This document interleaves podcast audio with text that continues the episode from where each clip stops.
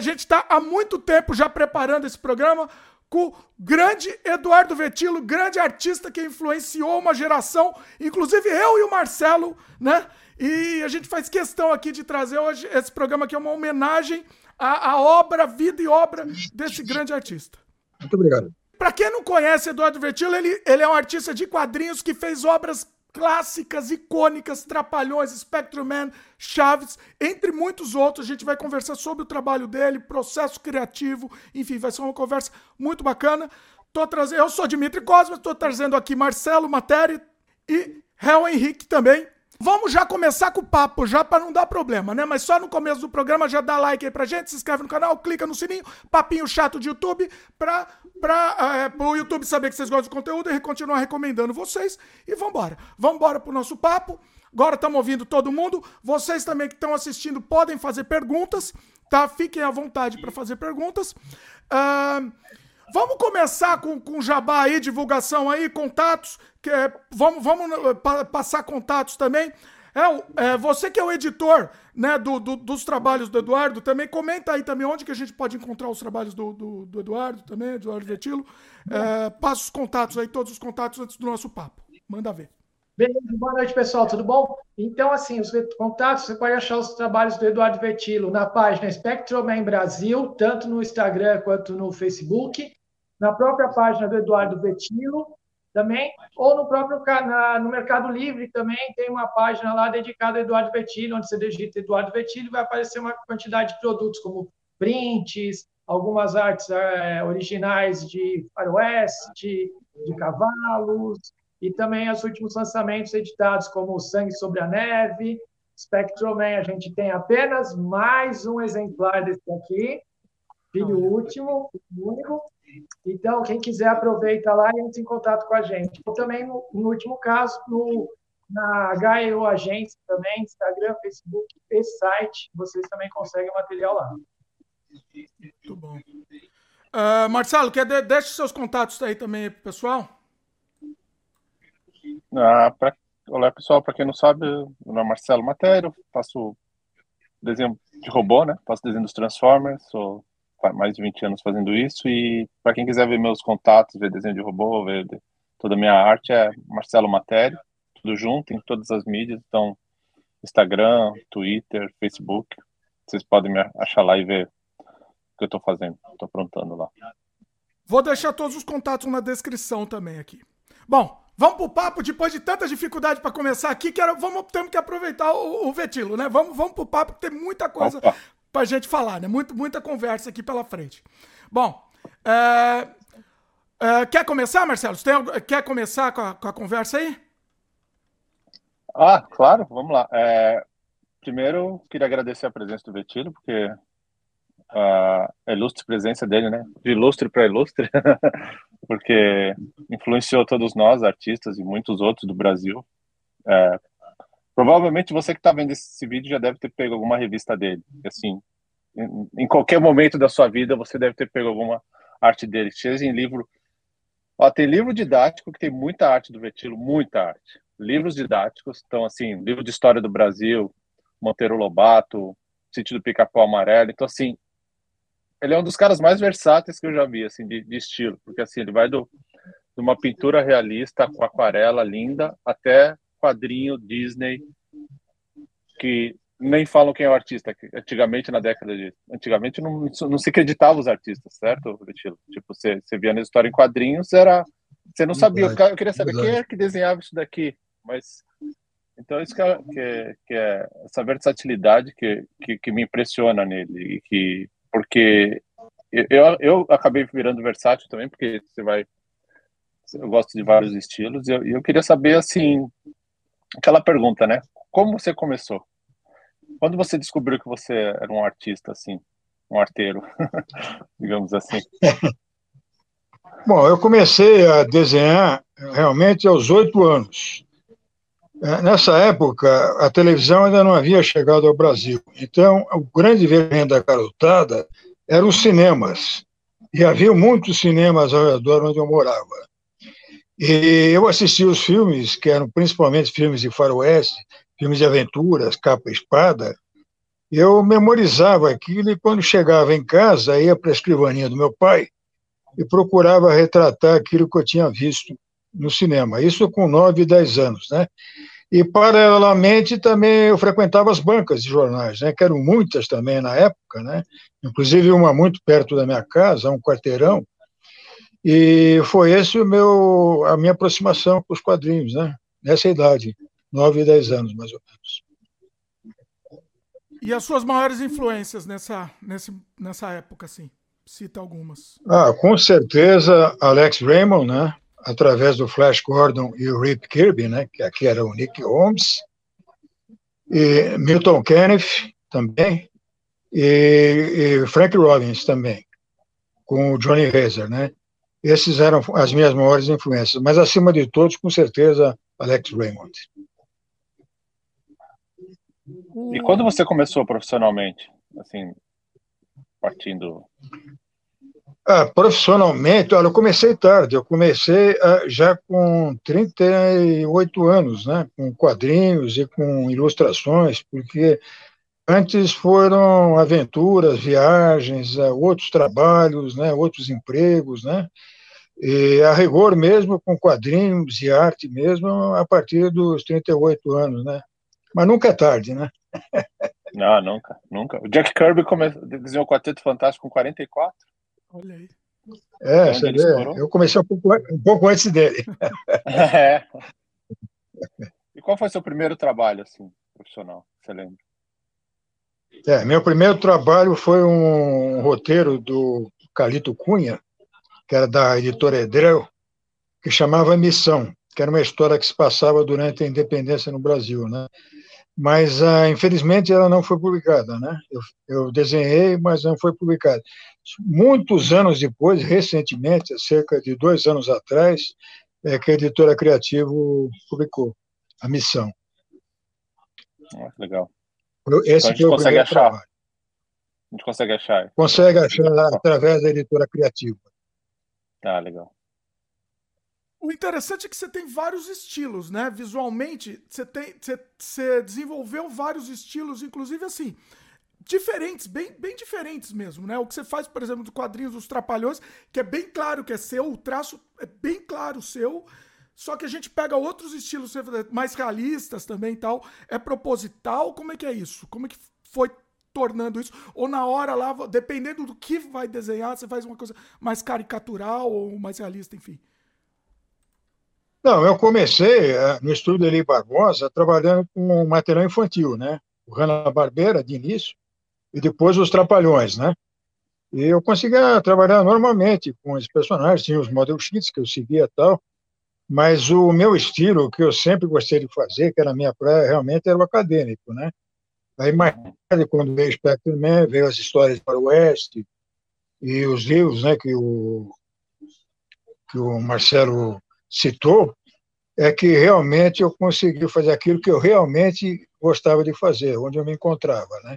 que era realmente o quadrinho acadêmico.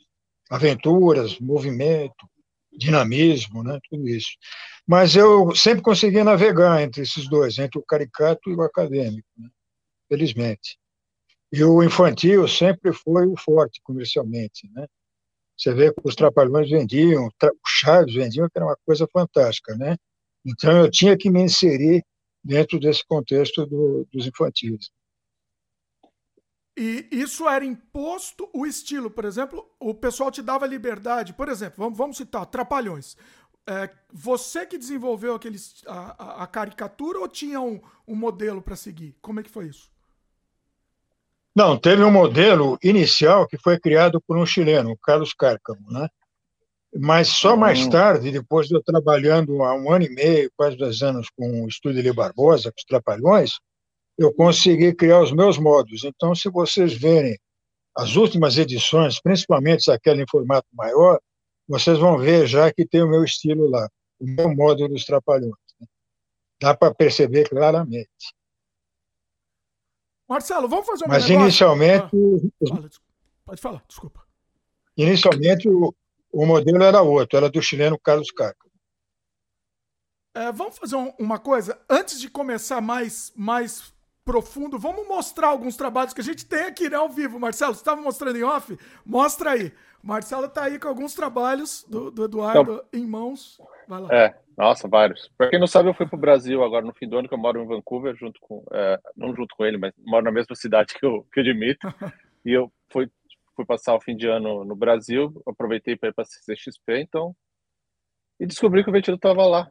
Eu falei, olha só, eu, eu vi aquelas artes todas do Spectrum Man, eu falando com o nosso glorioso Henrico, que é Henrique, Henrico é meu filho, desculpa, Henrique, que que tava tá agenciando o Vetilo, eu falei, cara, que eu comprei aquela Spectrum eu falei, cara, eu posso ter uma arte dele? Ele falou, não, claro, vamos encomendar uma arte. Daí é isso que eu encomendei essa belíssima arte enquanto eu estava lá. Olha aí. Eu falei, eu quero os, os, três principais do Spectrum Man. E, e além desse, eu, eu pedi, ah, isso daqui, é, isso daqui é, é, é Coline que você usou? Qual que é o material que você usou aqui? É Coline e lápis carandache. Ah, sabia. Olha, perfeito. E daí eu aproveitei porque assim, eu queria enquadrar todos num, vou enquadrar numa numa numa, arte grande, daí eu ainda pedi para ele fazer só as cabeças dos personagens preto e branco. Ele fez esse daqui. o glorioso Caras, o Dr. Gore. Maravilhoso. Exato. E eu ainda ganhei de presente mais uma, que, é, que é essa que eu gostei bastante. Eu falei, nossa, essa daqui tá sensacional também. Que foi essa pintura que eu Não sei se vocês conseguem ver aqui. É, angula para não ah. dar o reflexo. Olha que lindo. Ah, essa aquarela. Isso daqui é aquarelado, né? É, é uma aquarela em tom de cinza, né? Aquarela Sim. em tom de cinza. Trabalhei só com é. tom de cinza. Para dar essa aquela daqui... ideia de noite. Né? Tropeiros sim, da nossa. noite, né? Sim, sim. Vou até tirar daqui para o pessoal poder admirar melhor. E Henrique, essas artes, essas artes eh, o pessoal consegue encomendar com, com Vertilo, né? Consegue. E tem muitas prontas já, tem muitas artes aquareladas nesse de Western e tudo mais prontas já, que ele tem, que fica expostas lá nas páginas, então é só encomendar por lá também, dá para escolher.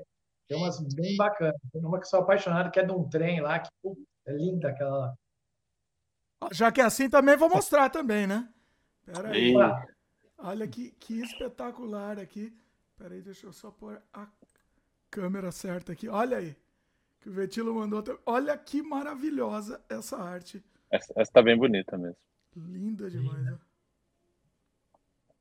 Incrível, incrível. Tá aqui, tá registrado. Muito bom. E Vetilo, essa é mais a sua praia, né? Que você curte mais, que você tava falando. Esse tipo de ilustração.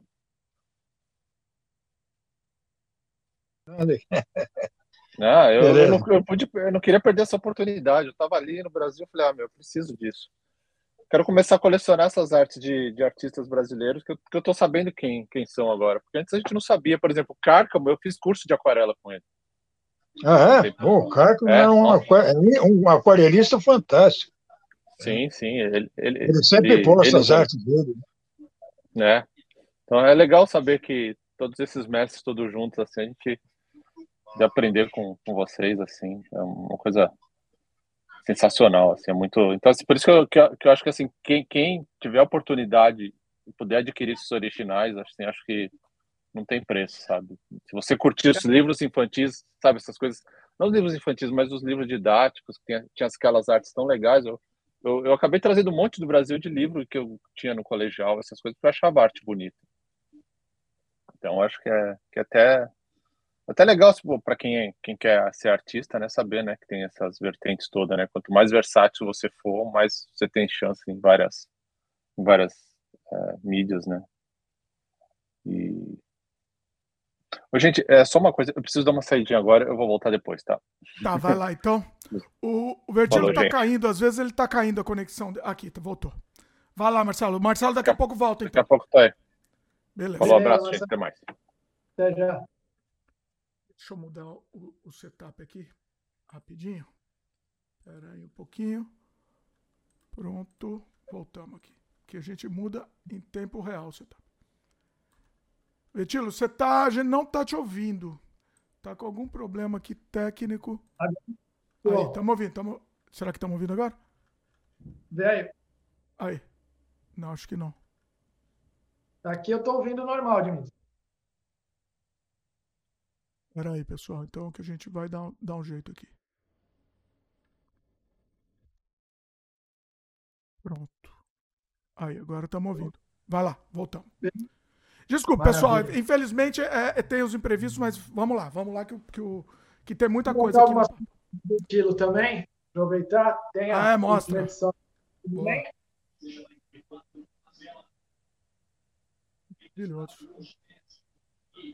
Aí saindo um pouco do espectro, temos aqui uma página do Chapolin. Que maravilhoso. O, eu tava vendo, tem, uns, tem uma, uma questão de direitos, né, para relançar. Relançar, por exemplo, eu, eu vi você dando uma entrevista, por exemplo, Trapalhões, é, Chapolin e tal, é, é muito difícil. Mas o Spectrum é mais fácil. Como é que funciona isso? Como que funciona essa, essa negociação? Bom, na verdade, assim, o Spectrum a gente conseguiu lançar, não é nem a gente conseguiu lançar com a brecha de portfólio do artista. Então, assim, ah. portfólio pode lançar uma tiragem de até 200 exemplares, com, desde que eles sejam numerados, e então você pode lançar. No caso, como trabalho, todas as edições, o Spectrum o Vetilo desenho de ponta a ponta, então não tem problema nenhum, é um portfólio mesmo dele, então não teve problema para a gente lançar.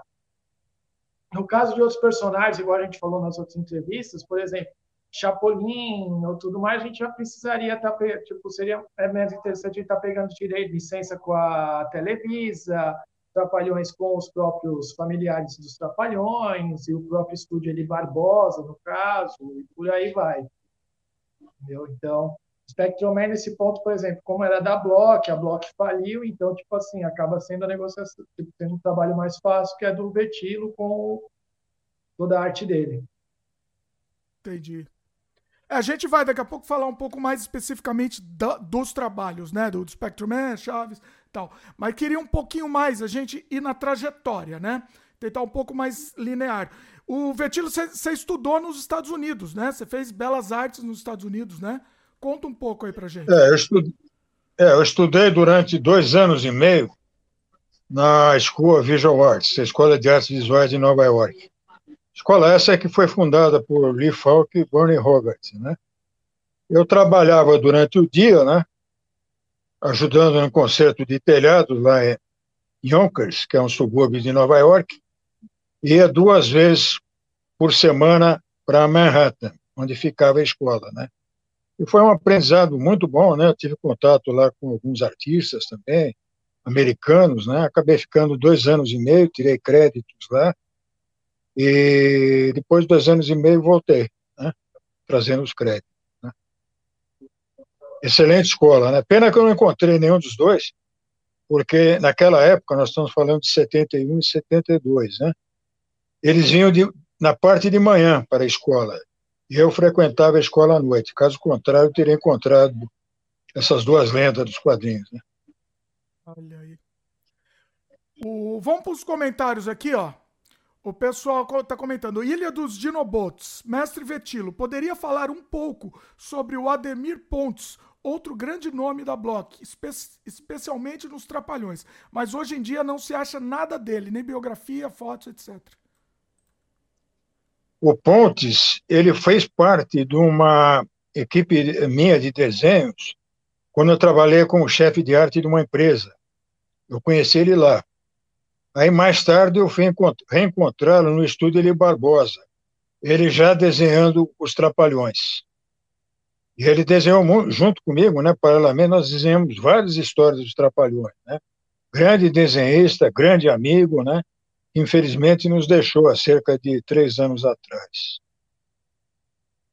E é uma pena, né? Ademir uma, uma pena, uma pena. pena. E uma pena também que não existe nem muito histórico, né? Material mesmo, biografia, é, ele conta, registro de, nem dele contando as, as histórias, né? Isso é, é, é, uma pena. Infelizmente, infelizmente, esses originais dos Trapalhões, por, por algum motivo, se perdeu nos estúdios ali Barbosa, porque tinha muita coisa minha e do Pontes lá, né? Dos Trapalhões, muita coisa.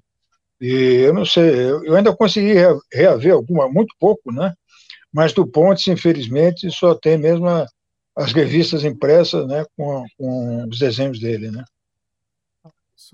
É, é. Bem é lembrado, bem lembrado, uma homenagem ao Ademir Pontes. Pois é. O, ele pergunta se, aqui se você tem planos para ir para o próximo FIC em Belo Horizonte. Ah, a princípio, sim, né? É, depende do meu prazo de validade aqui, né?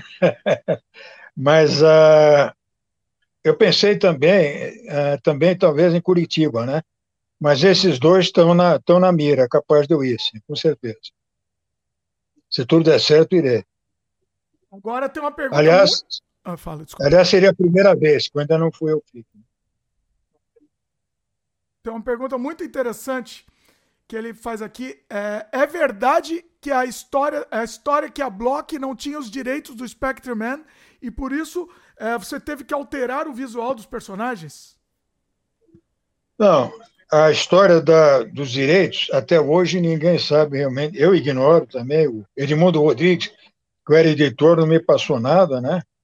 E o modelo que eu fiz não tem nada a ver com a modificação para direitos autorais, é, porque eu também não sei realmente o, motivo, né? Da, eu sei que eles, de alguma forma, eles tiveram direitos autorais, né?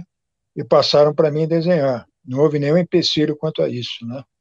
Agora, quanto à alteração do modelo, tudo isso foi ideia minha, porque eu achava que poderia comercializar muito melhor fazendo o, o Spectreman a semelhança dos outros super-heróis inclusive na anatomia, né, para poder modificar bem o personagem, né, dinamizar bastante, que é, que é o que eu sempre gostava de fazer nos meus desenhos. Então, meio que você desenvolveu mais pensando pensando no público brasileiro, assim, você, você abrasileirou ele, vamos dizer. A Brasília, exatamente. Eles me deram carta branca, né, para eu desenhar, né? E eu falei para o Edmundo também que eu ia mexer nas cores, né, porque eu achava que devia ter umas cores assim, e, principalmente porque da, dos meios de impressão daquela época, né? Que eram difíceis, né? Do, então eu tive que alterar as cores também. Aí eu resolvi trabalhar com os tons de azul, por causa é, que eu lembrei da Terra, né? Ele atuava muito na órbita terrestre e também no cósmico, né? Eu, e a primeira coisa que eu pensei foi, bom, nós estamos no planeta Terra, a Terra é um planeta, é o azul, eu vou trabalhar com essas cores, né? Eu mantive só o cinza do capacete, né? Do elmo, né?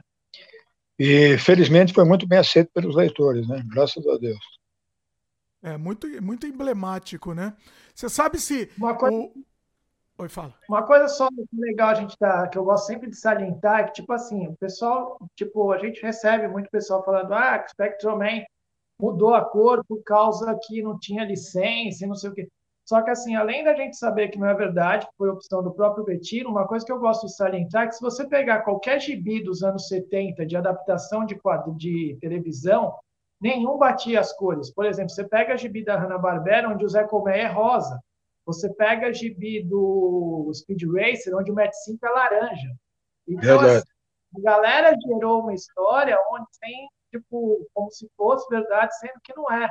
Uma que a gente até sabe mesmo, o próprio Kaká do, do Eli Barbosa era para ser vermelho, e depois, porque eles não conseguiam bater um vermelho, acabou fazendo magenta, então ele saiu só no magenta mais rosado. Então, quer dizer, era outras épocas de impressão, não é como hoje, que você fala, putz, eu quero um douradão, eu quero um. Eu quero, e você consegue a cor. Era uma outra época. As gráficas tinham, tinham muita dificuldade com as cores, né? principalmente o magenta. Né?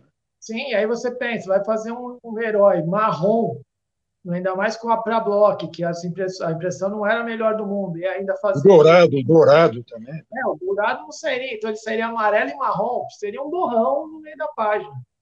É verdade. O, o, próprio fantasma, né? Mudou a cor. Só, o fantasma é vermelho só no Brasil, né? É, é verdade. Era roxo, né? O, ide... roxo. o, o é. era roxo, né? Sim. É. Grande, grande. É, é, o fantasma era um personagem que eu gostaria de ter desenhado. Olha aí. Talvez eu me desse bem lá com o fantasma. Perso... Vamos lá, então. Era o trabalho do Romir Amaral. Ah, personagens que você gostaria de ter desenhado você não teve oportunidade. O que, que, que, você diria? O que mais? Olha, uh, eu acabei de citar, né? O Fantasma, né? Eu que acho mais? que seria... Ah. E... No momento agora, talvez até o Capitão Marvel, que foi o, o grande super-herói da minha infância, né? Os dois, o Fantasma e o Capitão Marvel, a família Marvel. O Fantasma também era feito no Brasil? Tinha uma versão? É, era feito, era feito na Rio Gráfica Editora, hum. e o desenhista, um dos desenhistas, o principal foi o Valmir Amaral, né? Tá. Está nativo até hoje. Olha. Grande artista. Muito bom. Uh, você fez muito, você fez trabalho para VEC também, né? Você fez a chat, né? De, de, de faroeste, muito, também muito emblemático também, né? O chat é, é, é um personagem você já pegou o personagem já desenvolvido, né? Como é que é? Conta um pouco isso daí. O trabalho para é, a VEC. O chat, hum. o chat foi criado pelo editor da VEC, o Otacílio da Assunção, né? O Ota. Ah, ele foi criado mesmo. Ele criou os três personagens e passou para o Watson Portela desenhar. O Portela ah, criou os personagens, mas o Watson não se dava bem. Ele não gostava do faroeste. Ele gostava mais de ficção científica, né? Então, ele fez uma história, eu até trabalhei em cima da história dele, né? Uh, trabalhando os cavalos, né? Os cenários, tudo.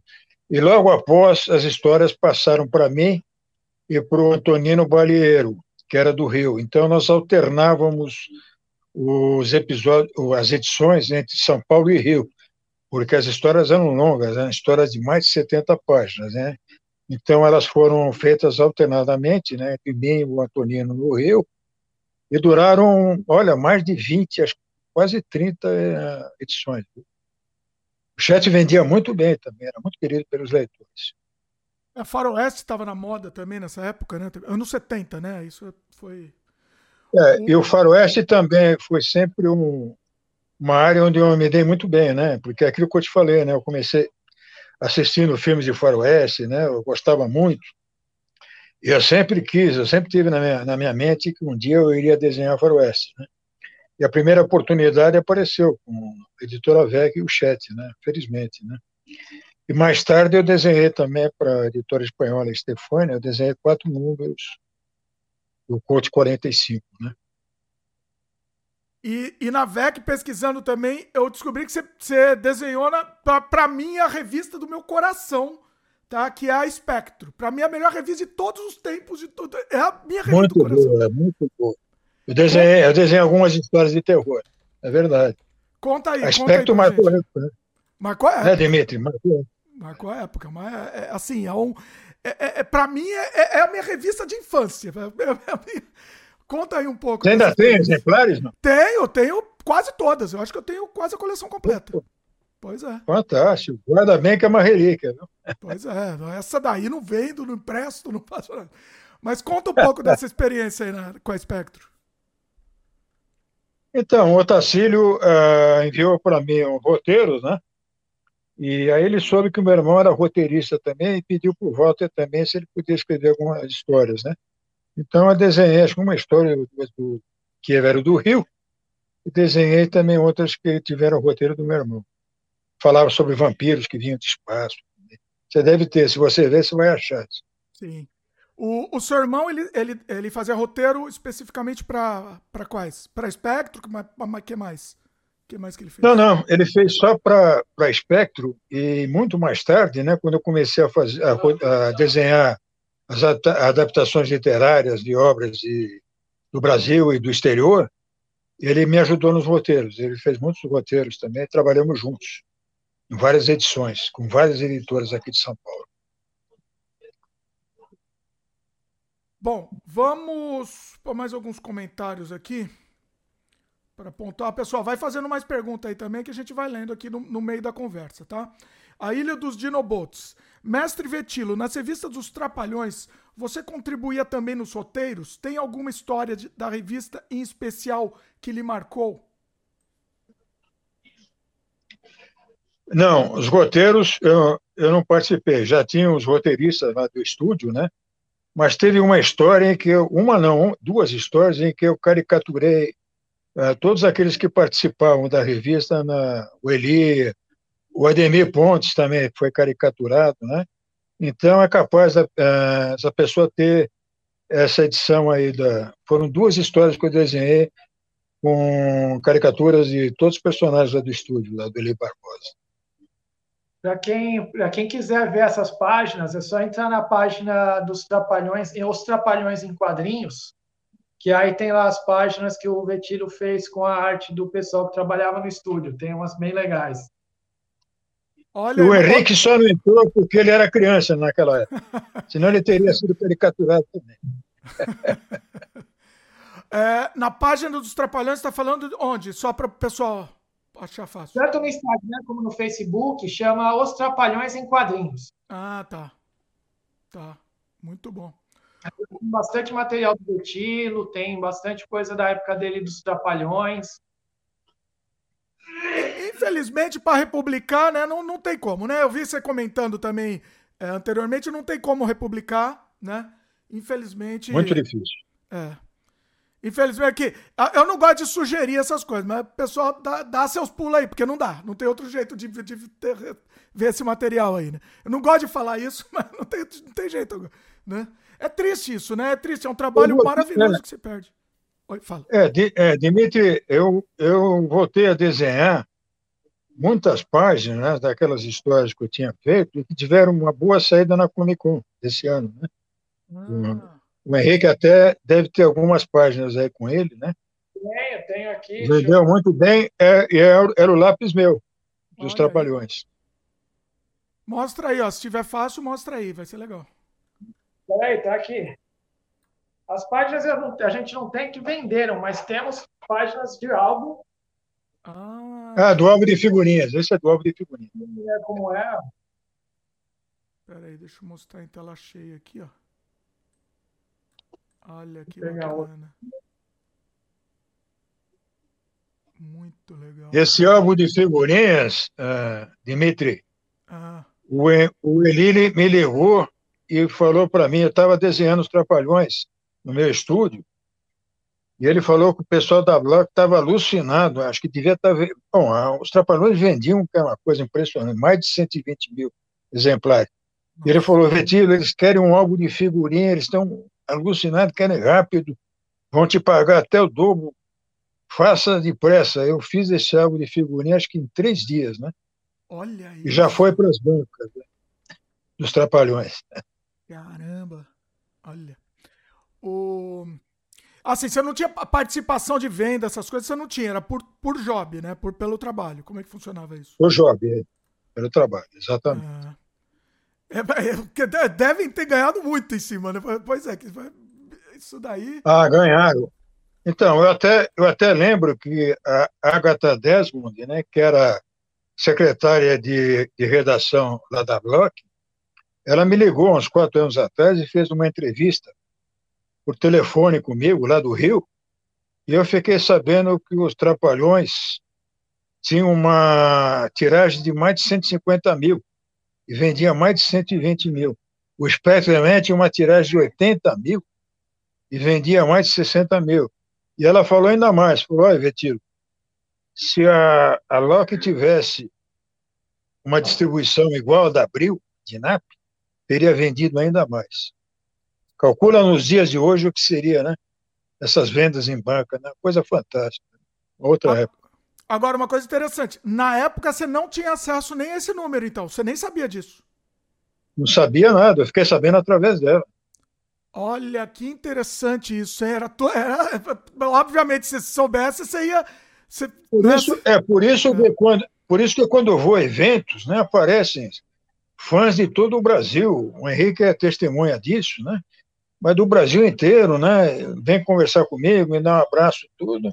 Aí eu vejo também, isso é o resultado daquela, das vendas, né? aquela tiragem que tinha, né? Fantástico. Sim, sim. E, e assim, você tinha acesso, por exemplo, Trapalhões. Você é, tinha, tinha algum contato com o pessoal, os próprios, os próprios Trapalhões tal? Você chegou a ter algum contato com eles? Ou era uma coisa, vamos dizer, independente? Era independente, mas sem contato nenhum, assim, funcionando sozinho. Como é que funciona? É não, é, eu nunca tive contato. O único contato que eu tive foi com o Sérgio Murad, que ele era o marqueteiro deles, né? O Beto Carreiro. Ah, olha aí. E é, ele vinha, ele vinha várias vezes ao estúdio, né? Contei com ele várias vezes, tá? E ele gostava muito dos roteiros, ele achava os roteiros fantásticos. Né? Talvez até tivesse aproveitado lá na, na, televisão, né? Porque os roteiristas, os trapalhões, realmente eram, eram fantásticos, né? Por isso que tinha, vendia tanto assim. Né? Um, eu até hoje, lendo aqui, quando eu desenhava, tem uns trapalhões, eu desenhava rendo, né? Porque as histórias eram excelentes, muito, engra, muito engraçadas, né? Sim, até hoje, pois é. Inclusive algumas, é, é, hoje em dia, talvez, seriam canceladas, né? Pelo, pelo politicamente é. correto. O é. que, que, que, você acha disso? Você já sentiu esse cancelamento em algum momento? Na época não, não se falava, obviamente, mas sim, não, sentiu naquela época, ah. naquela época não havia esse patrulhamento, não. Havia uma liberdade geral, todo mundo se respeitava, né? Se divertia e não havia isso, não. Infelizmente, as coisas foram ficando muito chatas. Mas hoje você já sentiu algum cancelamento assim? Hoje. É, é não, mas eu me lembro que foi, né? eu me lembro quando eu me lembro quando eu estava desenhando o Urtigão, personagem fantástico para a editora Abril. No, nas últimas edições, eles pediram para eu tirar o trabuco do, do Urtigão, né? O Urtigão era bravo, né? Ele andava sempre com aquele trabuco lá, qualquer coisa ele dava tiro, né? Eu tive que tirar o trabuco, que fazia parte da personalidade dele. Olha aí. Já era o começo desse patrulhamento, né? Desse, né? Que ano foi isso? Isso foi em 94, 95, por aí. Olha, já estava começando. Pois é, olha aí. O... Ah, deixa eu, peraí, deixa eu, eu tenho mais perguntas aqui, mas deixa eu ir para os comentários aqui, que também tem um monte de pergunta boa. O Fábio Gomes Ribeiro perguntou: qual o segredo desta vitalidade sem parar de desenhar e nem perder a qualidade do traço? Grande Fabinho, grande abraço aí para você, Mariana. Olha, a Vitória, o segredo é, é você sempre se, se, obstinar, né? Com, eu sempre tive essa, essa ideia fixa, né, de desenhar, continuar desenhando, mesmo que não tenha trabalho para fazer, eu atendo as commissions, as encomendas, né? Eu procuro não parar. O Marcelo, Marcelo tá de volta aqui. Eita, peraí que agora o Vetilo caiu. Peraí, só um pouquinho, Vetilo. Já vai voltar aqui. Opa, voltou, voltou. Eu não sei se quando, quando entra algum dá, dá esse, essa falinha, mas se voltou, já estamos de volta. Pronto, todo mundo aqui perfeito. Você estava falando, né? É, é, você estava falando da vitalidade e tal. Estou vendo parar. agora o Marcelo de volta aqui. Tá de volta, Marcelão. Voltei, desculpa aí, pessoal. Tranquilo. é, bom, voltando, volta, é, volta ao assunto. Você estava falando, né, de não parar, né? De, de não parar. De, de... Eu quero. Eu, ter... eu Dimitri, tá. Ah. Oi? Estão me ouvindo? Tá. Ah, tá. Então, eh, Vetilo, você estava falando, né? Pode continuar aí. Dimitri saiu temporariamente do radar. Eita, nós. Caramba. Ele não tá me vendo. Deixou, acho que ele vai me ver agora. Peraí. Você tá me ouvindo, né, Marcelo? Estamos te ouvindo. Todo é. mundo tá te ouvindo. Vetilo, tá ouvindo? Pede para ele continuar, pessoal. Se, se vocês estão me vendo, pede para ele continuar. Vai levando aí que ele, que ele já volta. Que eu já volto para ele aqui. Tá ouvindo aí, Betilo? Eu tô ouvindo. Tá. É, não, pessoal, eu acho que ele não tá me ouvindo, então leva vocês acho que algum problema, né? Com... Ele não tá não. me ouvindo, mas fala vocês aí. Dimitri. Betino, pode continuar contando como foi a época da, é, da, sobre a vitalidade aí, que o Dimitri, você não está ouvindo o Dimitri, deu algum problema ali, mas pode continuar falando. Ele falou da, de, de, da alimentação, você parou, estava né? falando da alimentação, vida regrada e de estar obstinado a desenhar. É, é, eu tenho desenhado, né? Tem havido sem procura por das editoras, né? Dessas adaptações literárias. Então, eu eu, durante uma boa, uma boa época, né, um bom tempo, eu fazia uma edição atrás do outra, né? A Saga de Canudos, a Retirada da Laguna, a Odisseia, a, vários o Guarani, Palmares, né? E ultimamente eu terminei também há, há pouco tempo, né? Eu fiz a Tempestade para Melhoramentos, foi uma adaptação de uma obra do Shakespeare. E essa última que eu terminei agora foi sobre a Anitta Garibaldi, né, que vai sair pela Cortez Editora. Então, um trabalho muito bonito também. E eu tenho um faroeste também, que o Henrique está letreirando, né? E que hum, provavelmente, se der certo, vai ser lançado também nesse ano. Então, essa é a continuidade, né? É o que eu procuro fazer, continuar sempre me reinventando, procurando algo para fazer, né? E tenho trabalhado muito como editor aqui de Alphaville também, livros pequenos, sobre a cultura negra, sobre grandes personagens da história, personagens negros da história do Brasil e do exterior também. Fiz mais de 10 livros com ele, né? A editora Mostarda de Campinas, né? E, e continuo fazendo, né? Um atrás do outro, né? Uma das coisas As commissions acho... também, né? Uma das coisas que eu acho que faz o Vetilo ter essa vitalidade que eu admiro muito, assim, são alguns vários fatos, mas uns que eu peguei uma vez, a gente estava entre amigos conversando, o pessoal falando sobre aposentadoria, né, que estava preocupado com aposentadoria, que não sei o quê. Aí o Vetilo vira na nossa simplicidade, aposentar para quê? Eu quero morrer na prancheta de desenho, não quero parar. Isso aí. Isso aí. É, eu, falei assim, eu falo sempre pro bom Deus, ó, eu quero cair em cima da prancheta. Outra coisa é que eu falo dele é que, tipo assim, você, eu chego para ele e falo, pô, amigão, a gente podia fazer um negócio tá, vamos. Aí, de repente, quando você vê a ideia, ele já está desenhando, tipo, durante a pandemia. Pô, sensacional isso. Pensando o que ia fazer. Falei, Retiro, tô com roteiro aqui, vou, fazer, vou mandar. Nunca fiz roteiro, dá uma olhada no que, que você acha. Vamos fazer o Spectrum Man pro Facebook? Cara, e fizemos uma história inédita do Spectrum Man que a gente publicou durante a pandemia toda segunda, quarta e sexta uma tirinha nova. Que levou. Muito sensacional que isso. Dois, um mês e meio, dois, né, Vitiro, que levou. Que a gente é verdade. É e verdade. Tem artista que fala, ah, não sei, talvez, vamos ver, quem sabe, não é agora, sabe? Então, tipo, acho que isso faz com que ele. Só que ele curte o que ele está fazendo. Então, acho que isso faz com que ele tenha essa vitalidade. De desenhar é preciso, né? Tem isso também. Na, na verdade, desenhar. Pior que é, é, é uma necessidade, né? É uma necessidade. Se tá, falta alguma coisa se eu não tiver, se eu não desenhar. E o trabalho, eu soube que o, o trabalho de vocês, aí, Marcelo, em Vancouver, né? Vocês trabalham muito com embalagens, né, de brinquedos. É, eu, eu, no meu caso, eu trabalho, né, com, com brinquedo, né? Uma, eu trabalho para a empresa que chama Hasbro, né? Ela faz os Transformers e eu tive a felicidade de, de começar a desenhar personagens que vão na embalagem, né? Então todo é, é, eu queria você falou comercial, né? Essa parte comercial, essa, eu sou fã de Transformers, sempre fui, mas eu tive a sorte de, de e oportunidade de, de desenhar para o que eu gosto, né? Então assim, eu faço desenho que vai na embalagem e às vezes eu crio os bonecos também, né? Então faço desenho de concept. Então assim, mas aqui em Vancouver tem muita oportunidade.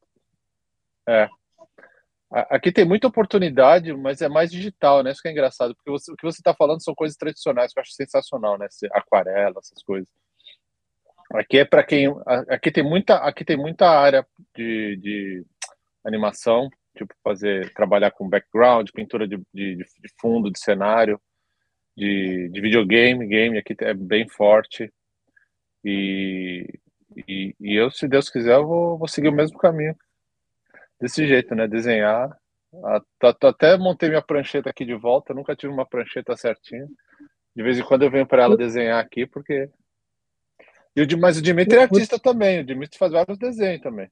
Mas o Marcelo, é, ele me falou. Outra Marcelo... coisa que eu queria saber. Uh, Marcelo, Não, eu ia te falar. Eu, ia te falar eu tive uma época, ainda quando eu tinha 25 tá anos, né, fiquei seis meses em Ottawa, que é a capital Olha. do Canadá. Né? depois Sim foi a, a Montreal também, né? Eu me lembro que nessa época fazia um frio danado lá. eu, peguei, eu peguei um trabalho para limpar uma estação lá de Ottawa, um vaporizador. Nossa. um frio de lascar. Eu tinha que trabalhar com uma máscara de meia né, no rosto, né? e eu queria saber se vocês aí no West Coast, né? Se faz o mesmo frio que faz no leste. Ali. O Dimitri. Vai lá, Marcelo. Responde que acho que ele não, eu acho que ele não tá me ouvindo, não. Então, aqui, aqui é bem tranquilo Vancouver, né? O West Coast aqui, assim, comparado com Ottawa, ou Ottawa, como eles falam aqui, Ottawa, é, é, é, um pouquinho mais quente. Hoje, agora tá dando, deixa eu ver, agora tá... Agora tá o quê? Deve estar tá 10 graus. Assim, 10 graus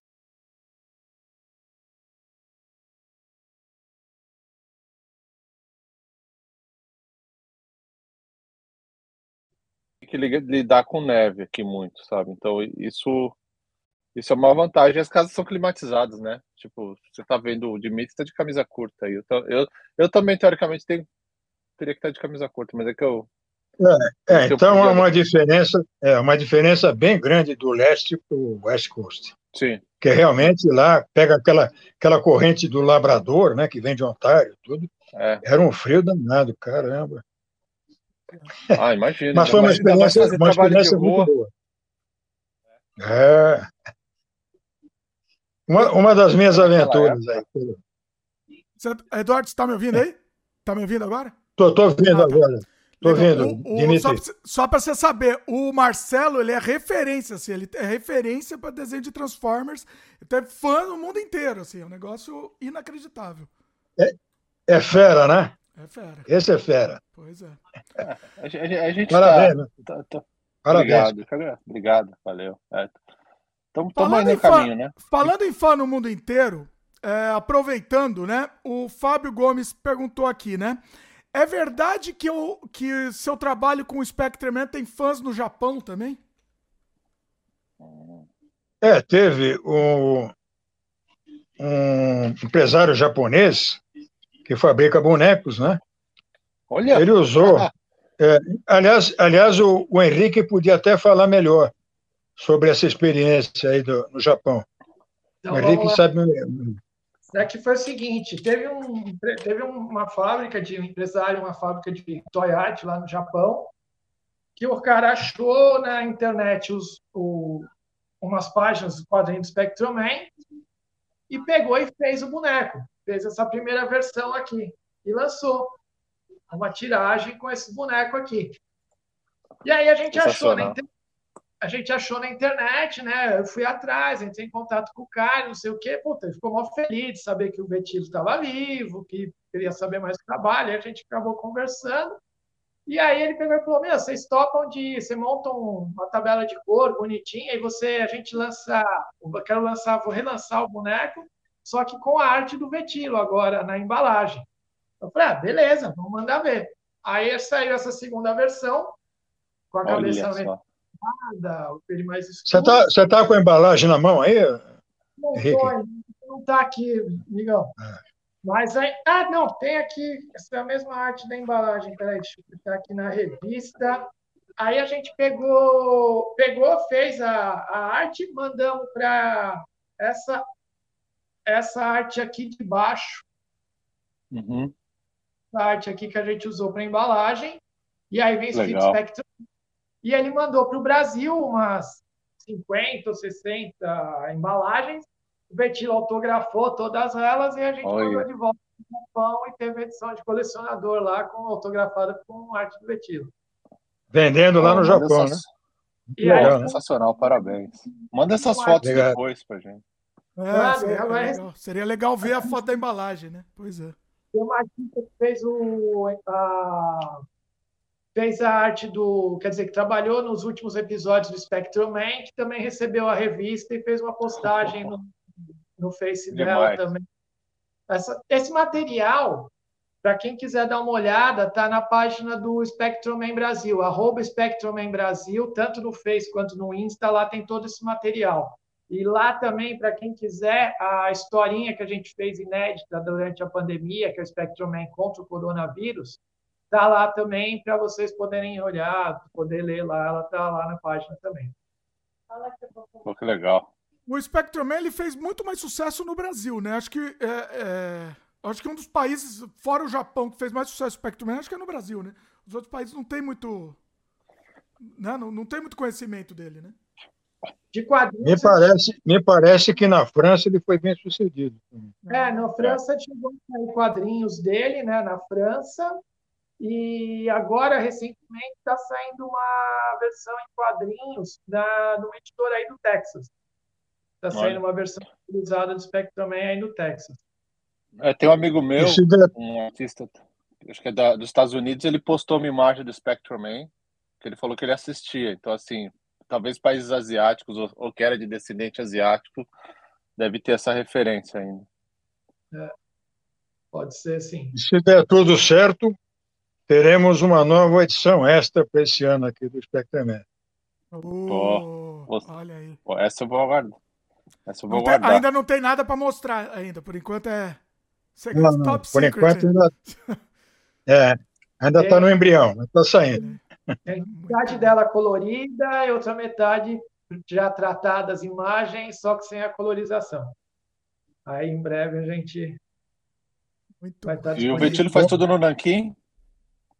Tudo no Nanquimzão que você faz? Na realidade dessas daqui, o que, que acontece? Como a gente não tem os originais, a gente escaneia as revistas, a que eu tenho da coleção, arranco a cor, recolor, faço a recolorização dela Nossa. Digitalmente, e aí fica com essa qualidade que vocês viram aí da, da revista, essa última que saiu. Legal. E a capa do. Quem faz a capa para a gente é o Matias Stebbs. Grande Matias. Espetacular. Então, ele fez Muito a boa capa da... A gente pediu para ele fazer a segunda, ele topou também. A arte vai ser dele. Então, a gente está. Esse, esse é o processo de produção da revista, dessas, dessas edições especiais. Os originais não existem mais. Tudo Bem pouco, perdeu. perdeu. Não, eu. É, infelizmente, a, a, editora me devolvia todos os originais, né? Aquilo funcionava ah, como um relógio. Eu entregava as artes finais, recebia de volta tal, mas infelizmente as, as várias mudanças que eu tive e os problemas né, com o cupim e tudo, eu perdi muitos dos originais. Oh. Hoje eu ainda tenho, eu consegui reter ainda. Bom, a verdade é que eu vendi muitos originais nos eventos, vendi muitos, né? Eu cheguei a ter a quase 200. Hoje eu ainda retenho cerca de uns 45 por aí, 50 originais de Spectrum. Você sabe quantas páginas você produziu? Aliás, até, até tem um aqui, ó. Eu posso mostrar aqui. Olha. Olha só. Cara, que lindo isso. que aquele tamanho, aquele gabarito A3 grande, né? É Bastante é liberdade para trabalhar, né?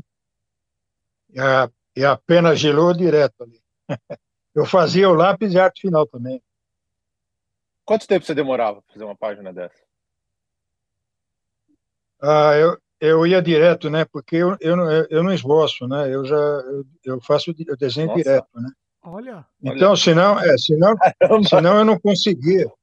Senão eu não conseguia fazer, porque eu desenhava paralelamente Trapalhões e Spectreman, né?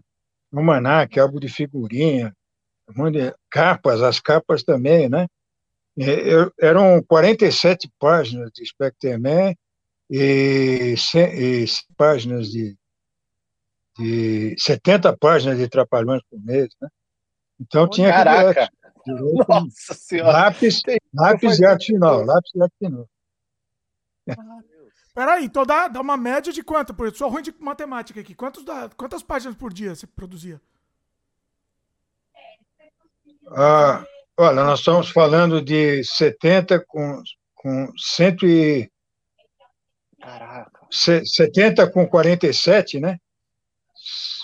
Cento e... Nossa. 120, por aí? É, várias, é, dá para calcular mais ou menos aí, não?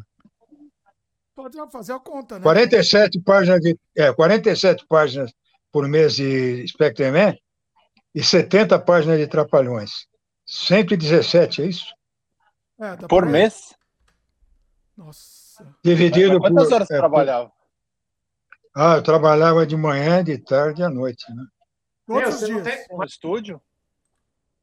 É, trabalhava no estúdio durante o dia, aí chegava em casa também, e era uma coisa que eu gostava, né? Que eu demorei muito para fazer, né?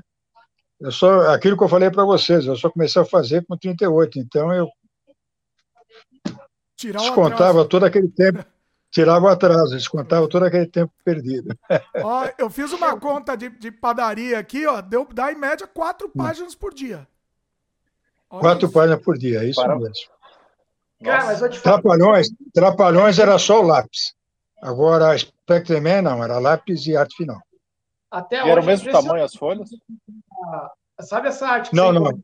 Não, era o mesmo tamanho, sempre o gabarito A3, até maior que o A3. Vocês veem aqui, né, o tamanho. Né, sim, sim. Olha. Ô Marcelo, sabe aquela arte que você encomendou?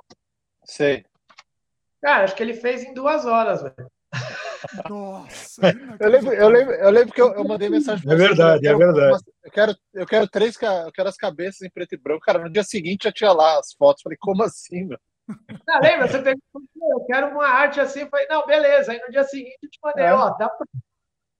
Não, veio o esboço, veio, acho que veio o lápis, um esboço, depois já veio o arte final, depois já veio pintado. Falei, caramba, nossa. Não, Legal é, acontece o seguinte: acontece o seguinte, aquilo que eu falei para vocês desde garoto comecei a desenhar direto, né?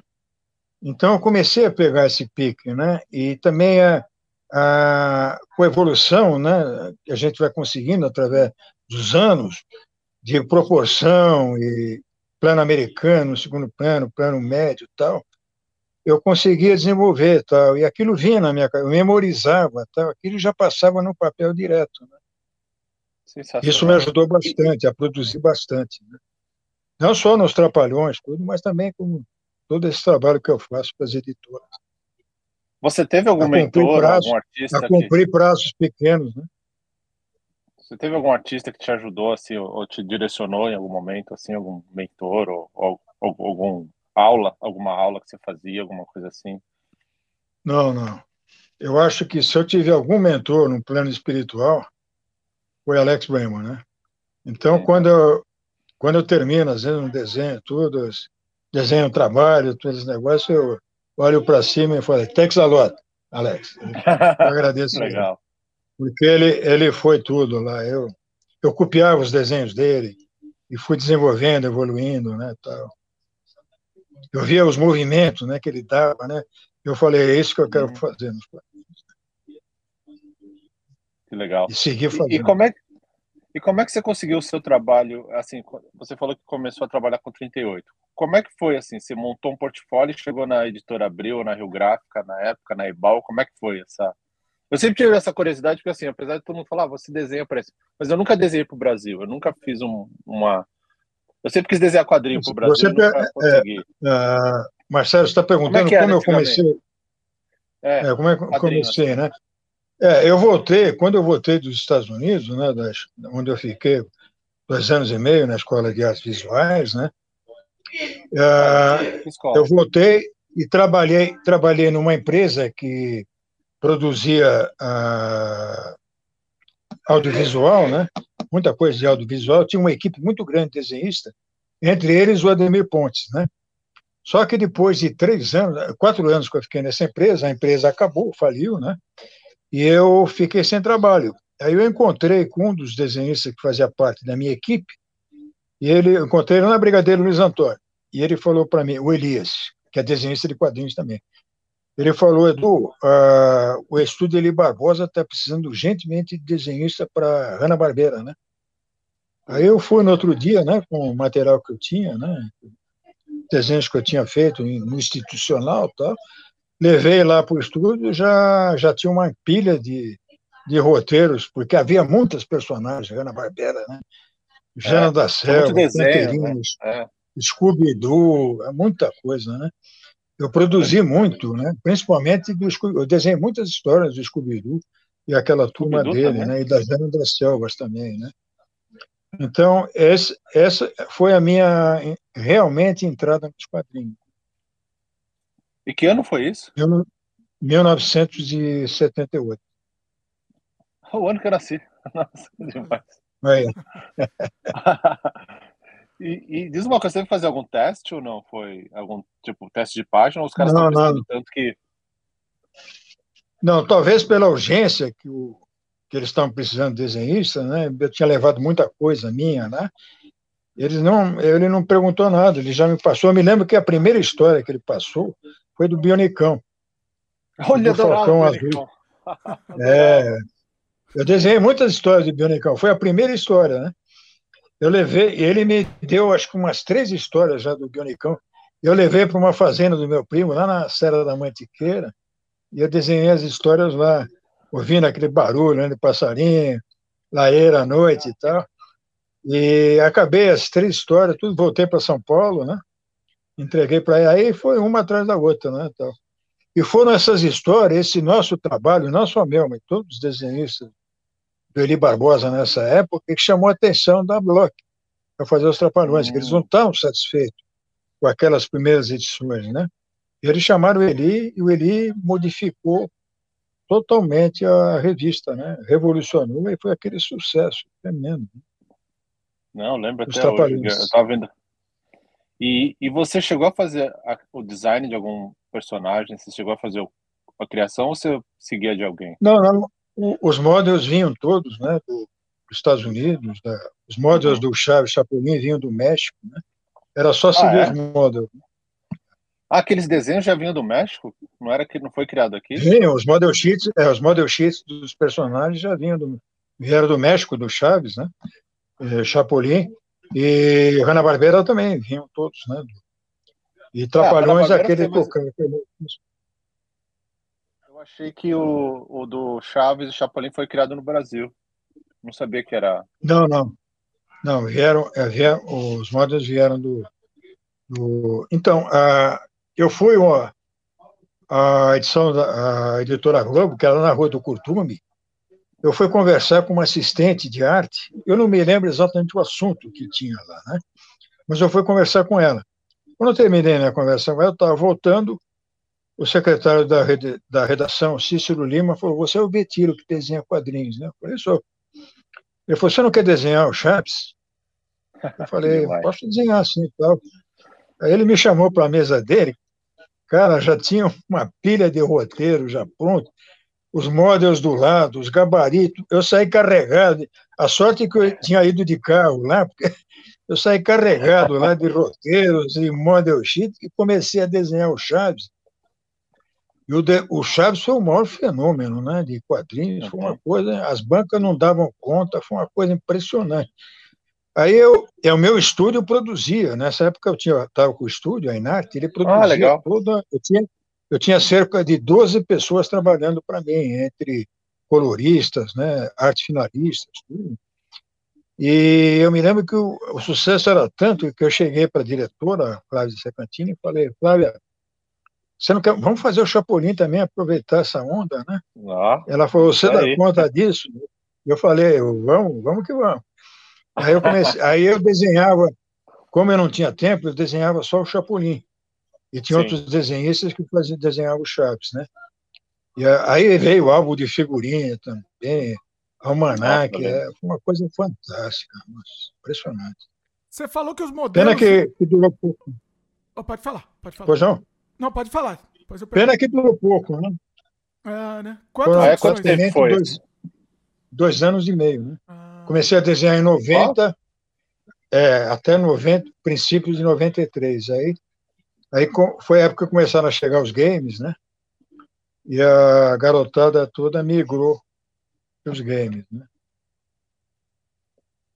Você falou que chegavam os modelos prontos, né? Mas primeiro, você tinha liberdade de modificar alguma coisa e segunda coisa, é, eles verificavam depois? Você tinha que mandar para provar ou não? O que fizesse estava. Não, não. A aprovação era direta. Eu eu, eu, eu fazia todas as capas também, nunca houve restrição nenhuma, né? E os personagens secundários é, eu criava todos, né? Os módulos eram só do Chaves, do Chapolin e do, e do grupo, né? Da, da Vila do Chaves, né? Esses personagens eu seguia. Agora, os outros personagens que apareciam nas histórias eu criava, né? Todo, todo ele, todos eles, né? Durante esses dois anos, quase dois anos e meio, né? nunca houve qualquer restrição. Eles aprovavam tudo e eu trabalhava direto. Mas eles, você tinha que mandar, por exemplo, entregando. Chave você tinha que mandar para o México, por exemplo, ou não? Ou, ou, ou era automático? Você desenhava eu, e... Não, não, eu acredito, eu acredito que não, viu? Porque com a rapidez com que a, a, as histórias chegavam, iam para ban as bancas, tudo, eu acredito que ali mesmo a editora tinha autonomia para autorizar e continuar. E, e, no estudo de vocês faziam todo o processo, colorização, letra, letras, tudo? Tudo. Eu entregava, eu entregava tudo pronto para a editora Globo. Em, em quanto Tanto tempo? Chaves como Chapolin. Quanto tempo tinha você tinha? É, você tinha que fazer um processo, por exemplo, o processo inteiro de uma revista. Quanto tempo? É, é aquele mesmo, é, foi o mesmo, é, foi o mesmo uh, exemplo do, do Spectreman. Nós fechamos três edições antes de lançar para eu ter um tempo ah. para depois trabalhar tranquilo, né? Uma gordura. Então fechamos três edições. Aí eles começaram a lançar essas três edições, né? Foram três meses e nesse interim eu já ia produzindo todos aqueles outros, as outras revistas, né? Aí não houve atraso nenhum para entrega nas bancas. Pô, que legal. Uh, vamos falar um pouco de, de questão de remuneração. É, para a época, você acha que era bem remunerado? Você acha que que deveria ser mais, mais bem remunerado? Como é que funcionava isso? Olha, no Spectreman, felizmente, eles me pagavam uh, pontualmente, nunca atrasaram o pagamento. Né? A editora VEC também, eu sempre tive muita sorte com isso. Né? Agora, uh, onde eu fui melhor remunerado, com certeza, foi o Chaves, Chaves e Chapolin, porque o meu estúdio produzia, né? então eu ganhava também, né? Uhum. Todas as. É. Então eu. Você ganhava é, royalties? O Chaves, o né? Chaves e o Chapolin deu para fazer um belo pé de meia. Agora, o Faroeste também me pagaram muito bem, né? A VEC, a Forte 45, né? a editora espanhola, tudo, né? Mas não tão bem como o Chaves e o Chapolin. O campeão era o, Chaves e o Chapolin mesmo, de, de, de, de, de remuneração, assim, disparado. Ah, disparado, com certeza. Agora, mais tarde, quando eu comecei a, a fazer essas adaptações em quadrinhos, né, aí a, a, remuneração, a, remuneração foi bem melhor, porque eu trabalhei com editoras como a Melhoramentos, a Cortez Editora, a SESI Editora, né? Então, eu era muito bem pago com esse trabalho. Eles acham né? por projeto, né? Eles, eles têm valor pelo projeto todo, né? É. Eu tive a satisfação também de muitas dessas obras que eu fiz, né? por exemplo, Palmares, o Guarani, as aventuras de Tom Sawyer e Mark Twain, a, o Soul City, Murtinho a Bordo, todos essas, uh, esses trabalhos que eu fiz foram adotados pelo governo e pelas uh, prefeituras de vários, de vários, estados. Né? Então, isso ajudou muito. O, o Guarani, por exemplo, e Palmares teve a tiragem de 70 mil exemplares. Né? O, a, Você ganha uma porcentagem? Agora mais, agora, mais recente, as aventuras de Tom Sawyer e Mark Twain, que saíram pela Somos Educação, teve uma tiragem de 78 mil exemplares. Né? E a satisfação de saber que esses 78 mil exemplares iam chegar nas mãos de nas crianças de, do Brasil inteiro. Pouco demais, parabéns. Foi bem legal. Muito legal isso. Tem tiragem de quadrinho que não, não tem isso nos Estados Unidos. Tiragem de comics é. não chega a isso. É verdade. E agora mais recente, né? E agora mais recente, com a SESI Editora, eu fiquei sabendo há pouco tempo que várias secretarias, vários ah, municípios aqui do interior de São Paulo adotaram o motim a bordo, né, que é aquela história espetacular do século XVIII, né, que houve até um filme com Marlon Brando, né, motim a bordo. E o Soul City, que é uma história muito maluca que eu fiz, né? Ah, que legal. Caricato, né? De caricato, né? E foi, for, foram editar, foram adotados também por várias, vários municípios aqui do interior. Eu não sei ainda qual foi a tiragem, mas Marcelo, fiquei Marcelo sabendo tava, já. Estava perguntando se você tem porcentagem disso, como é que funciona a questão da propriedade intelectual, né? Ah, não, direitos autorais eu recebo, né? Ah, recebo 10%. Legal dos direitos autorais. E, é, e é, um, é bom porque sempre vem pingando, né? vem um pouco, depois vem mais, quando tem uma adoção maior, vem mais, mas sempre, sempre vem alguma coisa, né? Isso ajuda muito, né? ah, principalmente não, agora, né? nessa fase da minha vida. Sim. E os originais dessas obras você tenta vender também ou você, você guarda com você? Que não, não. Faz? Esses originais que eu tenho, principalmente dessas obras literárias, estão todas comigo. Isso aí eu não, eu não pretendo vender, porque senão interrompe, não. né? Tudo, tá tudo.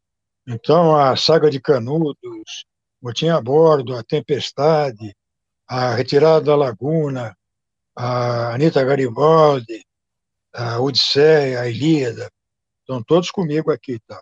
Eu até já falei, né? Eu já falei com a minha filha que eu quero que esse todo o meu acervo, que está aqui todo guardado, com os originais, os livros, né, os quadros todos, mais tarde fiquem, né? Sobre a curadoria da minha filha, do Henrique, ah, também com a assessoria, com a assessoria do, do Alexandre Silva e do Bira Danças também. Mas lá em cima, com quem vai cuidar mesmo disso é a minha filha Tatiana e o Henrique El. E nos dá o prazer de partilhar aqui dessa live. Não, não, o Henrique, o Henrique faz um trabalho sensacional com você, tipo, divulgar o seu trabalho, ah, é, apresentar para essa nova né? geração. Né? Isso, isso... Nós nos conhecemos há cinco anos, há cinco anos, mas é como se fosse uma eternidade, é como se fosse um irmão meu, né? Ele e a esposa Não, dele, bom. fantástico. Não, ele. Meu braço direito. Ele... ah, que legal. Não, é, é bom que assim. Não, e a gente agradece, né? Porque a gente tem essa oportunidade. Quando eu ia saber que eu ia conseguir um original do artista do Spectrum Man? Quando? É, Ainda mais assim a ideia que, tipo assim, que eu curto muito é, é essa, porque, por exemplo, eu não esperava nunca conhecer o Vetilo, porque, tipo, eu sabia, eu tinha os civis, eu nem sabia que era ele que desenhava, eu adorava, eu copiava o traço. Tanto é que eu, quando ele veio aqui em casa uma vez, foi ver a coleção e falou: Isso aqui tem marca de caneta, você ficava passando por cima, não Então, assim, eu usava carbono, eu botava carbono, eu pegava a folha é. aqui da revista, botava carbono e desenhava no papel. Engraçado, engraçado foi quando nós conhecemos na Gibiteca de Santos. Ele pediu para eu fazer um desenho do Spectreman e eu fiz um desenho rápido na hora do Spectreman. Não é que o cara mandou emoldurar aquele desenho. Se eu soubesse que ele ia eu teria caprichado muito mais. Né? Até hoje, até hoje eu chamo aquele, aquele desenho do chifrinho. Está lá, está lá na, no apartamento dele, lá na Praia Grande. Foi, foi, muito legal, porque, tipo assim, é, para mim foi muito gratificante, que eu falei, eu sempre queria, tipo, naquela época, você, o Marcelo sabe disso, vocês também, era diferente, a gente não imaginava conhecer o desenho, você nem, meu, você mal sabia que existia o desenhista, que você ia conhecer o cara e tudo mais, que era produzido no Brasil. Aí depois, os, a maioria dos gibis não tinha os créditos, então, assim, quando conheci o Vetilo e pude, tipo, cara, pude, assim, fazer alguma, tipo, da gente trabalhar junto, puta, foi uma honra absurda. E aí hoje poder estar, tá, eu curto muito fazer isso, tipo, das duas partes, porque assim, eu gosto que nem, por exemplo, Marcelo está feliz porque conheceu o Vetilo e pediu uma arte. O Vetilo está feliz porque conheceu um fã que cresceu, sabe? Então, essa energia é, putz, é maravilhosa para gente. Pra mim. Agora é importante é importante no que isso que o Henrique está dizendo, é aquilo, o, o, trabalho do desenhista é um trabalho solitário. Quando eu desenhava o Spectreman, Trapalhões, tudo, era eu e a prancheta ali, eu não tinha contato com os fãs, né, os colecionadores, né? Então, só mais tarde, anos mais tarde, né, muito mais tarde, quando eu comecei a participar de eventos, que naquela época eu não participava de eventos, né, é que eu vim conhecer esses colecionadores, aí receber um aperto, conversar, fãs lá do Ceará, de Rondônia, de, do Sul, né? Isso é que é, é legal, é, né? Porque, é, isso que é legal, porque é o trabalho solitário do, do desenhista naquela época, né? Era você, você e a prancheta e o editor. Não havia esse contato com o leitor, né? É, e como isso impacta a vida das pessoas, né? Porque são lembranças de infância, são recordações que você tem. Então, eu lembro de ver o quadrinho quando eu estava lá assistindo desenho, assistindo alguma coisa. Estava tentando fazer um desenho.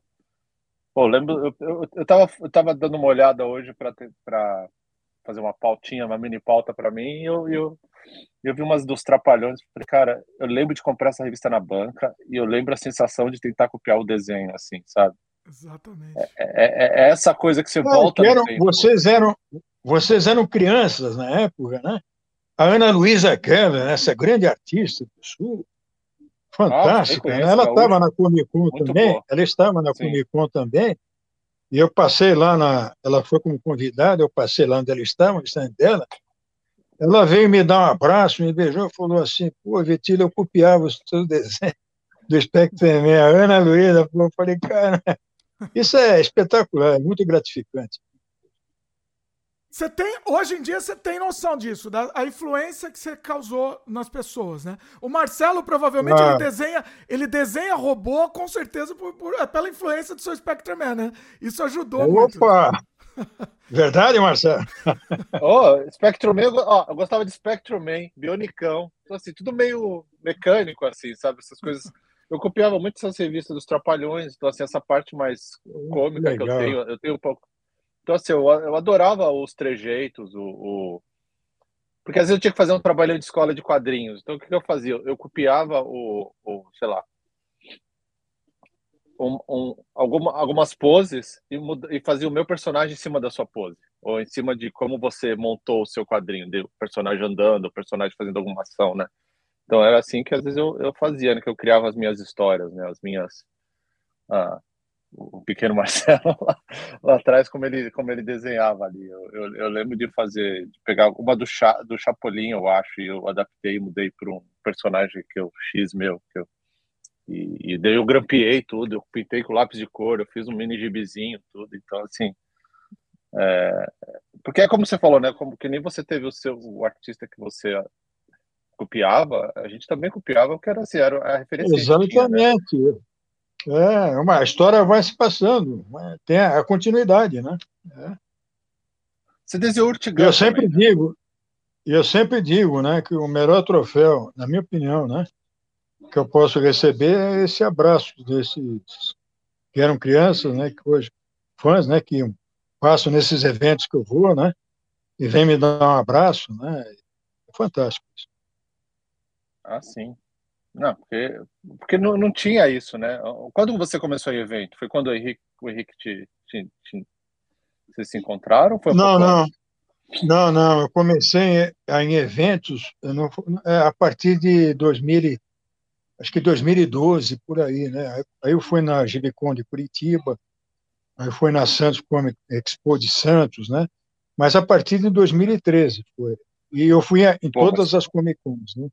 Desde o começo. Eu me lembro que em 2013, isso é, até foi uma passagem interessante, eu estava na Ângela Agostini, na Memorial, na minha mesa, o Ivan Freitas da Costa chegou na minha mesa e falou assim, Betilo, eu estou vindo lá da, de Nova York, eu vou montar uma Comic Con, eu já tinha ouvido falar da Comic Con de Nova York, eu vou montar uma Comic Con aqui em São Paulo. Já fui eu lá. Falei, mas você vai pegar auxílio de do governo, da prefeitura. Ele falou: não, vai ser tudo particular. Espera para ver. E daí você vê o que, que ele fez. Né? Nós estamos falando em 2013. Em 2015 já teve a primeira Comic Con. Né? É, grande Ivan, grande amigo. É. Eu chamo ele, eu chamo ele do paladino do, das HQs. Né? Sempre que eu é, falo com ele, ele é o paladino das HQs. É, o Ivan é um cara bem legal, assim, sensacional também. Ele, ele ajuda muito o artista. É, acima de tudo, acima de tudo, um cara simples, amigo, solidário, pessoa fantástica. Sim, sim. E está é resgatando, e está resgatando com esses eventos, né? Os quadrinhos, né? Está trazendo de volta o consumidor. Isso é, é o mais importante. Isso que, eu, isso que eu percebi nessa última Comic Con, porque eu fui nessas duas primeiras, e eu tive mesa nas duas primeiras, 2015, 2014 e 2015. Eu fui vim para o Canadá em 2016, nunca mais voltei. Voltei em 2022. O que eu reparei? Eu reparei uma grande mudança assim nesses seis anos, sete anos que eu fiquei fora. Os primeiros dois anos, a gente, a pessoal, todos os artistas vendiam prints. Era print original, print original e, e alguns desenhos. Nessa última, muito HQ, muita, muita obra autoral de HQ, muita, muita. Muita obra autoral, exatamente. Eu fiquei impressionado. É, eu, assim, é, até... eu, tudo que eu levei, né, Henrique, que nós levamos, nós vendemos tudo, cara. Vendemos quatro bem. dias, né? E, e eu passei também pelos outros também, todos estavam muito contentes, né? Todos vendendo a obra, né? A obra autoral. Já não eram mais brindes, não eram mais brindes, é. não, já eram o seu trabalho ali, né? Não, é, o pessoal quer ler coisa, o pessoal quer e a tendência, e a tendência para o futuro vai ser essa, eu acredito que vai ser essa, vai melhorar ainda mais. Querem, por exemplo, Sim. a gente faz um evento aqui em Santos, que é a Santos Comic Expo, que o Vetilo participa sempre. Cara, a gente está tendo uma demanda muito maior de artistas com produção própria mesmo, do que só, só print ou só arte original, Sim. tipo, cara, com quadrinhos mesmo. No último ano a gente teve 60 60 artistas, praticamente quase todos, só com quadrinho autoral mesmo, com quadrinho. E a diferença, né, Vic? A diferença dos anos anteriores, né, para esses últimos anos na Santos Comic Expo, né? Cada vez vai melhorando mais. Né? Sim. É, isso eu, achei, isso eu achei bacana. Você tem algum projeto seu, é, personagem, essas coisas que você gosta de criar, Betilo? Tipo, não, infelizmente, Infelizmente, eu nunca tive a oportunidade de criar um personagem meu, talvez pelo acúmulo de trabalho né, que eu tive, né, tal. Uhum. Mas uh, eu desenvolvi essa última história de Faroeste, né, que se chama O Desfiladeiro da Morte. Eu, eu criei o roteiro, os personagens, tudo, né, que eu pretendo, se der tudo certo, lançar nesse ano, né. Mas personagem mesmo, meu, autoral mesmo, eu nunca criei, né. Fiquei devendo. Yeah. Isso aí. Mais por não, tempo. Isso, você acha que mais por tempo ou para parar para fazer? Você acha que. Não, não, mais por tempo, viu? Mais por tempo. Eu tinha que cumprir prazos, né? E aquilo que eu falei, né? Eu desenhava direto, né? Sem esboçar, justamente para poder cumprir esses prazos, né? Fazer essa é. produção. É. Né? Isso que eu estava vendo aqui nesses originais, porque assim, eu estou tentando achar o esboço, e não existe esboço aqui. Isso que eu estou impressionado. Nesses daqui, ó. Não Se você nem... pegar, se você pegar uma página aqui, do, né? você pegar uma página do Spectre Man, dá, dá para ver a marca do meu lápis ainda, assim, e eu e a gelou, a caneta gelou em cima, dando traço da arte final. Né? Dá para ver ainda. Eu procurava apagar às vezes, mas aparece muito. Mostra de novo, Marcelo, mostra de novo aí que tava. Eu vou pôr em tela cheia aí para você mostrar. Vai lá. Mostra aqui, ó. Não, que eu estava tentando achar o lápis aqui, mas não existe o lápis aqui. Foi na. Não, esse, foi aí, foi, esse, aí, não, esse aí foi direto na, na tinta mesmo. Na arte final. É, é que você já fez tanto, né? Que faz quase automático, né, para você, não é isso? Você é automático. Sozinho, é né? automático. Né? Já está dentro da cabeça, já está dentro da cabeça. já vou. Olha esse daqui. A expressão desse eu achei sensacional. É bem o estilo, né? Bem o estilo do Vetilo, esse, esse daí. A escolha artística de fazer o cabelo dele preto foi por causa da impressão da época, porque tinha muito isso nos quadrinhos americanos, né? Tipo, como tinha uma limitação da impressão, tinha que usar muito preto ou blocar bastante é, preto. E o, né? é, e o, e o Gore, o Gore, ele sempre tem aquele aspecto, né? Símil, né? De símil. Então eu uhum. optei uhum. também pelo preto, do cabelo preto, para causar ainda mais impacto, né? Sim. É, nele, Sim. né? E Não, achei sensacional. A cor também, a cor também. As cores as escolhas sempre foram suas para os quadrinhos? Como é que era? Ou você só fazia o desenho? Tinha algum colorido? Não, não. A, as cores do, do Gore e do, do Caras não vieram mesmo. O Edmundo Rodrigues passou para mim. Eu ah, só tá. atuei mesmo na, nas cores do Spectreman. Ah, legal. E as cores também do Kenzo e, do, e da turma do GAP, né? Uhum. participantes do GAP, também eu, quem me passou foi Edmundo, Edmundo lá da editora, né? Eu segui tudo como é. Ó, já que a gente está falando de Spectrum, tem uma pergunta do Eduardo Ferrara. É... Ó, Grande Ferrara. Abraço, Ferrara. Abraço. Aquele abraço, Xilá. Na época que você fazia o Spectrum, a editora Block chegou a cogitar em fazer outros heróis japoneses como Ultraman e Ultra Seven? Não, o Edmundo chegou a, ele queria que eu desenhasse também o Mestre Kim. que saiu várias é, edições do Mestre Kim, né? Que é, era um mestre do Rio de Janeiro, né? Que dava aulas. Tá. Só que eu falei para ele que não havia condições, né? Dizendo trapalhões pretendendo. Só se eu varasse a madrugada também, Nossa. não dormisse, né? Aí, né, aí quem, quem pegou, se não me engano, foi, é, foi Eugênio Colonese. Colonese que desenhou o mestre. Oh. Colonese. E, é, e vocês 24 ficavam... horas, né? Trabalhando, 24 horas desenhando, né? E como é que era? É, era um estúdio com todo mundo junto? Como é que vocês faziam isso? Não, não. era no, cada um na no Spectrum é, no Spectrum eu desenhava no meu estúdio, lá no Brooklyn, né? E depois levava. Eu tinha também um estúdio montado no meu apartamento, lá em Pinheiros, pequeno, tá? Só com prancheta lá. Eu desenhava lá também. Ah, com o Chaves, o Chapolin, também. Aí eu eu montei mesmo realmente estúdio, a Inarte, né? E eles vinham, eles traziam para mim, né? Os coloristas, os artes finalistas, os letristas, tudo. Uh, pegavam o material lá e fazia o trabalho deles e trazia para mim. E o Spider-Man, uh, por exemplo, eu tive muita dificuldade com alguns letristas, né? Não com o Franco, por exemplo, o Franco de Costa foi o primeiro letrista e o melhor que eu tive no Spider-Man. Mas outros atrasavam, chegavam a atrasar algumas vezes e dificultou, né? Eu tive alguns problemas, mas felizmente eu podia cumprir os prazos por causa daquilo que eu falei com vocês, das edições que foram lançadas anteriores, né? Mas eu cheguei a ter problemas com letristas, né? Ah, a, a, gente aqui no canal, a gente entrevistou já uma vez o Marcati, e ele contava contando o processo criativo dele, né? E tem uma curiosidade, por exemplo, ele, faz, ele só desenha em pé. É uma, uma maluquice. Você tem alguma particularidade aí do seu processo criativo aí para compartilhar com a gente? É, ou como que é, né? Fala um pouco mais do processo de criação.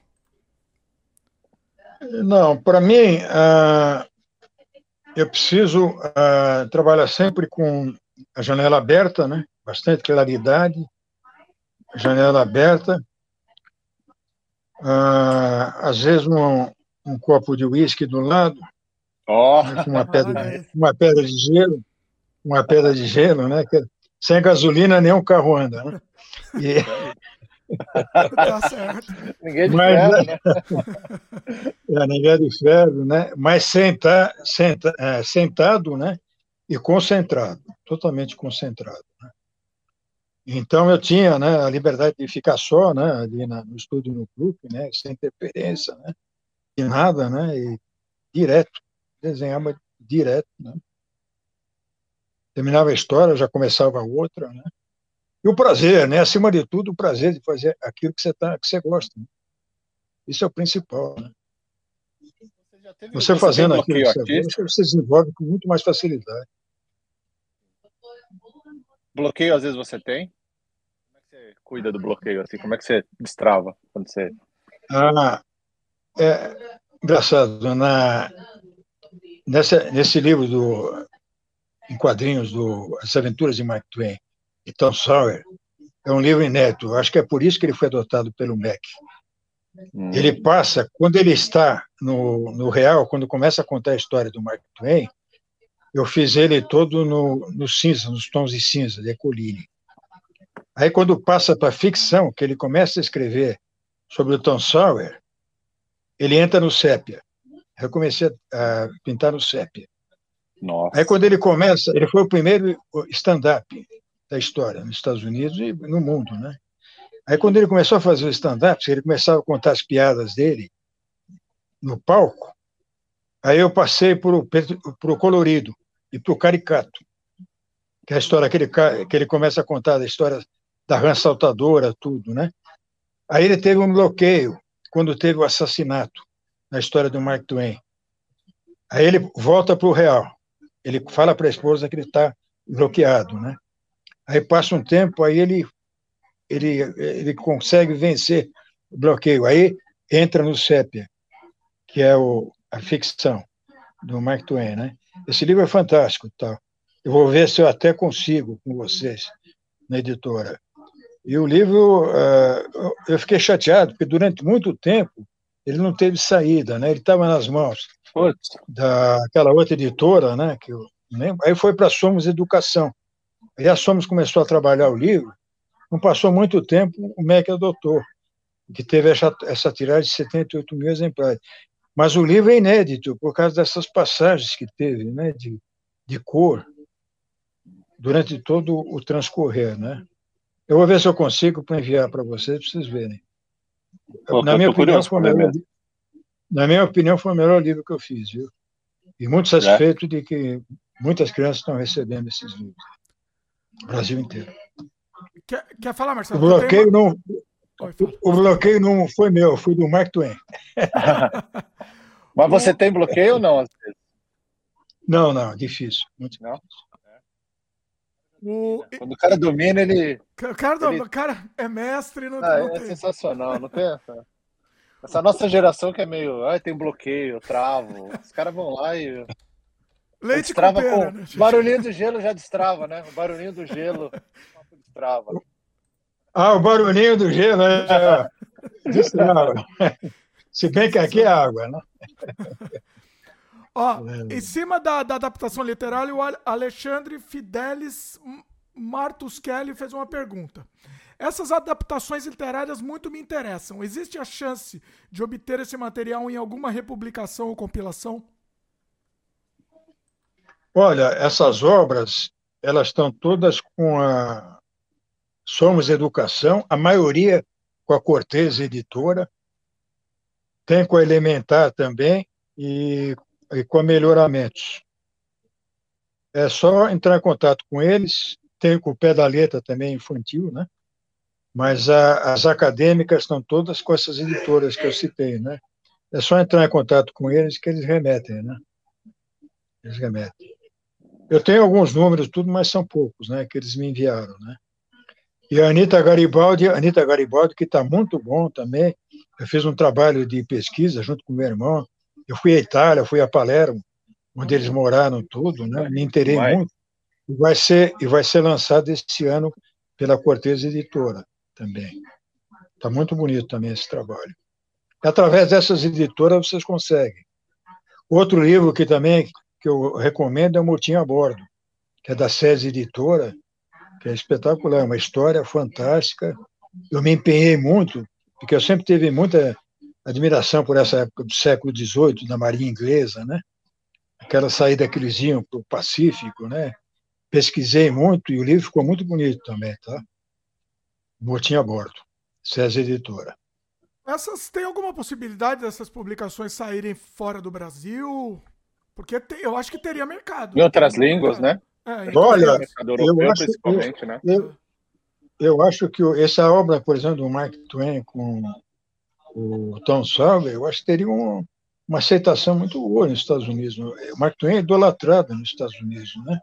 A Anitta Garibaldi, os, os italianos idolatram a Anitta e o, e o, Garibaldi por toda a passagem que ele teve, né, da, na Itália, na, na independência da Itália.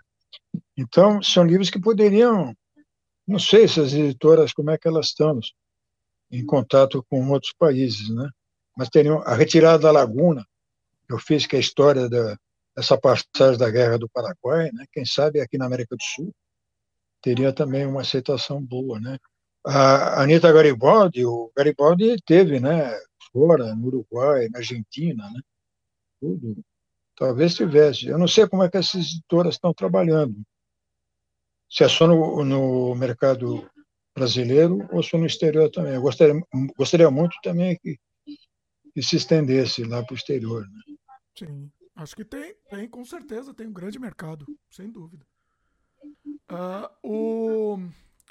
Tem uma pergunta aqui da Ilha dos Dinobots. Inclusive, ó, ele comentou aqui, Marcelo, que, uhum. que ele quer, que é grande fã do, dos seus trabalhos com Transformers, espera de encontrar você no FIC também, em BH. Eu mando um abraço. O Adriano sempre fala comigo. Um abração, Adriano. Valeu. Aí ele faz a pergunta aqui pro, pro Vetilo, né? Na última fase da revista dos Trapalhões, a gente tá meio caótica a conversa, a gente tá indo no assunto, vai pro outro. É, é a vida que tá funcionando assim hoje. Mas tá beleza, tá, tá legal, tá fluindo o papo legal. É, na última fase das revistas dos Trapalhões, do formato grande, você é, gastava quanto tempo para finalizar cada edição? Porque era maior o formato. Mas para produção era a mesma, né? Ou, ou, ou Tinha alguma diferença? Por... Olha, quando, é, é, quando veio essa, esse formato maior, me ajudou muito, viu?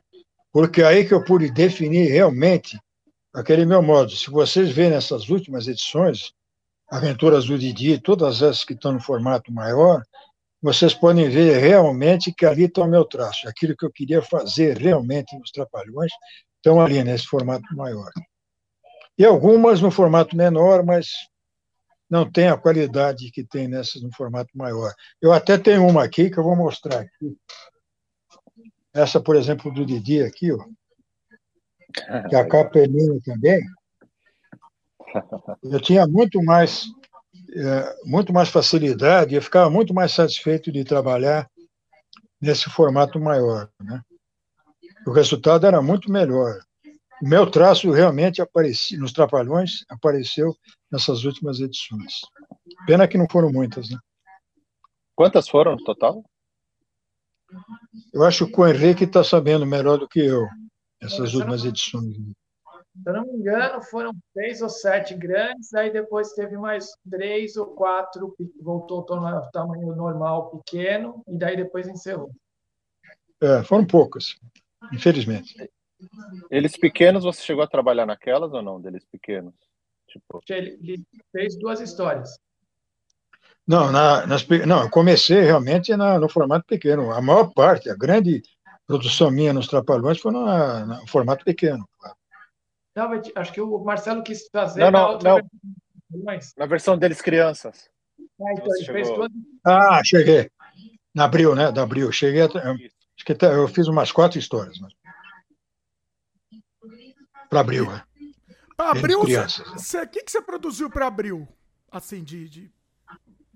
Na Abril, eu produzi essas quatro histórias, né? Deles crianças, e a grande produção minha foi Curtigão. Ah, mais por Eu desenhei uma.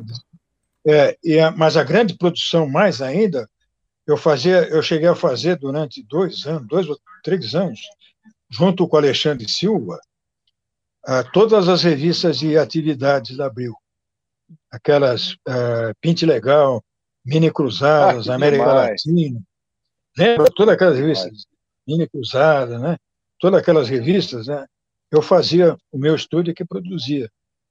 E o Alexandre Silva me ajudou muito naquela época. Rosana Valim também fazia arte final, né? Eram muitas revistas de atividades, né? E eu produzi durante quase três anos essas revistas de na, atividades. Na, na Abril você tinha um estúdio separado ou você ia na Abril desenhar? Era um estúdio também? Não, não, era freelance. Não, era freelance. Freelance, eu, ah, freelance. Eu, pegava, eu pegava todos os trabalhos né, das revistas de atividades levava para o meu estúdio, entregava, né? E o Alexandre fazia fora da Abril, ele me ajudava muito, né? No Pestap, uhum. na, Nossa, nas montagens, né? E a, lembra do Pestap? É, e, a Rosana, e a Rosana Valim, a Rosana Valim e o Acácio faziam a arte final dessas, dessas revistas. Tudo material Disney, né? Tudo com material Disney. O Alexandre até há pouco tempo mandou. Hum mandou algumas revistas para mim dessa época aí, que eu tenho aqui Legal. comigo. A Disney a gente sabe que é muito rigorosa em questão, em questão da, das propriedades deles, né? A Disney era mais complicado, muito mais complicado que Chaves, né? Olha, tem, é, tem uma história, é, tem uma história interessante com a, com, a, com a Abril aí. A primeira experiência que eu tive com a Abril, eu cheguei lá e eu tinha um amigo lá que fazia é, o editor da Alegria. Vocês lembram da revista da Alegria? Olha, lembro. Palhacinho. Palhacinho, né? Nossa, você não sabe é, como isso aí, mexe nossa, na nossa alegria. A, a memória afetiva é, que eu, isso mexe. É incrível. Aí o Adilson, o Adilson falou, Vetilo, desenhe uma história aqui do Alegria no circo. Aí eu desenhei a história, mas eu não, eu não. Você sabe que a, a Disney tinha aqueles padrões que eles não saíam dele, né? Tudo Sim. quadriculado, aquele jeito, o padrão Disney, né? E como a história tinha muito movimento, eu comecei a fazer o, o Arrelia dando pirueta, mudei totalmente a, a, diagramação da página, né? ele saía da página, porque ele estava no trapézio, né? então eu tive liberdade de fazer aquilo que eu gostava de fazer, dinamizar a página. Sim. Aí o Adilson recebeu a história, né? aí levou para o Igaraia, né? que era o diretor de arte naquela época da Abril. Aí o Igor viu aquilo lá e o Adilson falou para mim, que eu achei engraçado. Ele, na, pela expressão dele, eu vi que ele gostou. Ele ficou impressionado, mas ele, ele falou assim: Isso aqui não é do. Está fugindo dos padrões Disney, né? Ele realmente fugia completamente, né? Aí o Adilson voltou para mim. Tentar, né? Assim, vai lá, vamos ver se vai. Voltou falando, dando risada, falou: Edu, Vetilo, ele gostou muito, percebi, mas é, ele quer que eu vote nos padrões uh, Disney. Né? Aí eu voltei a desenhar histórias da alegria, né? Mas tudo dentro do formato mesmo daquele, né? dos quadrinhos. Não, nessa época? Como é que é? Tem de trabalho, assim, de, de alguns projetos ou não? O pessoal aprovava muito rápido e não dava tempo de refazer? Não, não, não.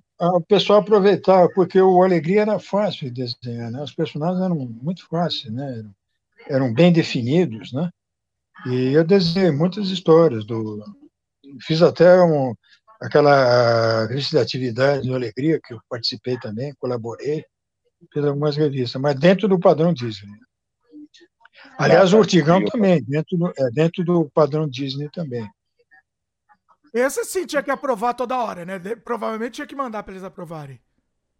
Provavelmente. Ah, é. Passava, é, passava pelo crivo lá da, do Julinho, né? Júlio, Urtigão, né? Do Júlio Andrade, que era o diretor de, de arte daquela divisão lá da, da Disney, né? da Abril, né? É, a Abril tinha a divisão de super-heróis, Disney era diferente, né? Tinha, Isso, tinha essa... é, era, era, dividido, é, era dividido. Você chegou a trabalhar com super-herói na Abril? Não, não, super-heróis não. Agora. Seu, seu, seu histórico de Ultraman, essas coisas, né? E mais realista, é, talvez. É, poderia, né? Nunca é. teve o convite. Não, super é, eu poderia ter trabalhado, né? Talvez com o He-Man, né? Que era da é, Abril, né? É. Ou mesmo com outros super-heróis, né? Mas a oportunidade que eu tive mesmo, única, foi com o Spectre-Man, né? Porque teve, teve o Jaspion, né? Teve o Jaspion, tinha os Changemans aqui, né? Também era. Eu cheguei, eu cheguei a fazer um teste com, uh, com uh, quadrinhos, uh, aquele ele faleceu recentemente, um grande amigo, não estou lembrando o nome dele agora, que tinha um estúdio ali na Cardoso de Almeida. Ele pediu para eu fazer um, um piloto em, a lápis, de super-herói e tal, e até me deu umas ideias, né, para mandar para os Estados Unidos. E eu cheguei a fazer, eu fiz três páginas, que eu ainda tenho aqui, a lápis. Mas parece que não, não deu certo, não foi aprovado, não. Mas qual personagem? Também eu, não, não iria, também eu nunca ia poder competir lá com, com não, assim? toda aquela turma, né? Ivan Ré, essa turma aí, não. Tudo fera, esses aí, esses aí estão longe, estão anos não, luz ali na Imagina, não, de jeito não. Qual, qual personagem que era? Você lembra? Eram, não, não tinham personagens definidos. Eu coloquei é, perso é, é, personagens de ficção científica tal, né? Testar, Coloquei tal um e hum. não é, era só um teste de lápis, né? Mas uh, não foi adiante. Agora. Para fora você nunca quis desenhar? Opa. Não, pode falar. Vai lá, Marcelo. Não, era, era muita exigência. Né? Era, é, os americanos, né? É muita exigência, né? eu nunca me eu, talvez eu nunca me acostumei né com muita exigência né? E eu acho que eu teria dificuldades em trabalhar com os americanos né? por exemplo o material de faroeste que eu fiz da Colt né 45 foi para a Espanha deve ter ido para outros países também foi bem aceito e nunca fizeram muitas exigências né? uhum. e, então é talvez eu, eu tivesse, talvez eu tivesse ficado mal acostumado né com essa mas é bom isso. Você não tem... Mas é bom não ter essa, essa travar a liberdade criativa do artista, né? É complicado. É, é, legal, é, assim. é difícil. Por exemplo, quando eu, eu desenhei também umas, várias histórias da Xuxa, né? Para editora Globo. antes, antes do, é, antes do Chaves e do, antes do, é, essa história é engraçada. Antes do Chaves e do Chapolin. Aí o que acontecia? As histórias iam para o Rio E ela, ela olhava as histórias e fazia anotações na página, no meu lápis ali. Nossa. Uma caneta do lado, ela anotava. Ah. E a primeira história que eu desenhei, ela acordava, e ela está acordando com aqueles brincos grandes que ela desenhava, que ela usava, né? Aí ela escreveu assim, ela escreveu, Retilo, eu não, eu não acordo de brincos. Eu não acordo de brincos. Ela tinha razão nisso. Depois ela falou, as, suas, as pernas, as minhas pernas estão muito grossas, eu tinha que afinar as pernas dela, né? Então, no começo, ela fez muitas observações, mas depois, nas outras histórias que eu desenhei, não, não, é normal. Aliás, teve Cara, uma é história muito boa o Henrique até ele até tem essa essa história aí com ele, que é, eu criei, eu criei esse personagem a Mocréia, que era uma rival ah, dela, uma rival da Eu acho que eu lembro dela. Ah, você lembra dessa história? A Mocréia? Eu comprava tudo. Mocréia era um personagem, era um personagem espetacular. Esse eu criei. E é uma pena que não teve continuidade com a Mocréia, porque ela era uma rival e ela tinha uma raiva da Xuxa, porque ela se achava a rainha dos baixinhos, né? E ela era gorda, sardenta, né? Mas era uma, um personagem fantástico, né? Depois, se vocês tiverem oportunidade, vê se vocês conseguem. Eu Talvez achei, o Henrique possa aqui, ter mostrado. Não, achei aqui, ó. Tô mostrando aqui pro pessoal. Olha lá. É? Olha aí, o pessoal tá Opa, tá vendo. O pessoal, o pessoal, que tá vendo a live tá, tá vendo, vendo o personagem, tá vendo? Ah, legal, legal. No seu traço, que é engraçado? Aqui, ó. Você falou da Xuxa, eu tava numa convenção no, Asbro, nos Estados Unidos, e parou um cara na minha mesa. Ele falou: ah, Você é do Brasil, né? Eu falei: Sou. Você faz um desenho para mim? Faço, faço. Ele falou assim: Você pode desenhar essa mulher aqui? Ele mostrou uma foto da Xuxa. Ele falou: Porque eu assistia quando era criança, passava aqui nos Estados Unidos por algum motivo, e eu lembro de assistir. Você pode fazer um desenho dela? Eu falei: Tá, faço. E daí eu peguei essas referências. Eu, eu, eu, eu lembro que eu peguei essas revistas antigas, eu não sabia que era você que tinha trabalhado nelas. É, e vocês lembram, vocês lembram, do, vocês lembram no programa dela, aquela animação que ela desce na, ah, na é? nave? Uhum. Eu, eu, eu fui um dos que trabalhei também naquela animação ali. Do, da, lá no estúdio, do, na esquete, na esquete do, do César. Que demais. Então, Você eu, trabalhou eu, com eu, é, eu era um dos, que, um dos que trabalhou naquela, naquela animação lá dela descendo na nave, que era a abertura do programa dela, né, na televisão. Né? Sensacional. É, é uma trajetória aí, né? Muita coisa aí, né? Inclusive, isso tem a ver com a minha próxima pergunta. Porque, assim, muita coisa que você fez, a gente nem sabe que você fez. Por quê? Pois é. Porque é. não era acreditado, né? O que, que você tem a dizer sobre isso, assim? Na época, vocês levavam isso numa boa? Né? Hoje em dia a gente acha isso muito absurdo, mas na época como é que era? Nem entrava, isso não entrava em discussão, como é que funcionava isso? Não. Olha, isso aí, ó, trapalhões. Não, no Spectreman não, aparecia o crédito. É, Você vê que todo sim. o começo aparece. Sim. Uh, Trapalhões só aparecia bem pequeno lá, os colaboradores na última página, né? Aparecia bem pequeno, né? não se dava tal. Nossa, era muito pequeno, uh, não conseguia ver. É, na Abril, não. Na Abril aparecia. aparecia As histórias que eu fiz deles crianças aparecia, é. Ah. Nas histórias dele criança, algumas histórias que eu fiz, apareciam aparecia os créditos, né? E na, agora no Chaves e Chapolin, não, aparecia só também na última página, muito pequeno, né? os créditos. Tá. E aí, como é que era isso para você, assim? Normal, você não, nem pensava nisso. É, a, gente sempre, é, a gente sempre gosta, né? Quando aparece em primeira página. Você vê que os americanos sempre fazem isso, né? Eles não abrem mão disso, né? Sim. Mas a gente fica meio chateado com isso, né? Fica meio chateado. É, é outra coisa você ver. É outra, não adiantava. É outra coisa você ver o seu nome, o nome dos artistas, né? Ali na abertura da história. Pois é. O, o... E assim, mas chegava a brigar, chegava a pedir, discutir lá ou não? Nem tentava? Não, nem tentava, não. Eu nunca, eu nunca contestei nada. É.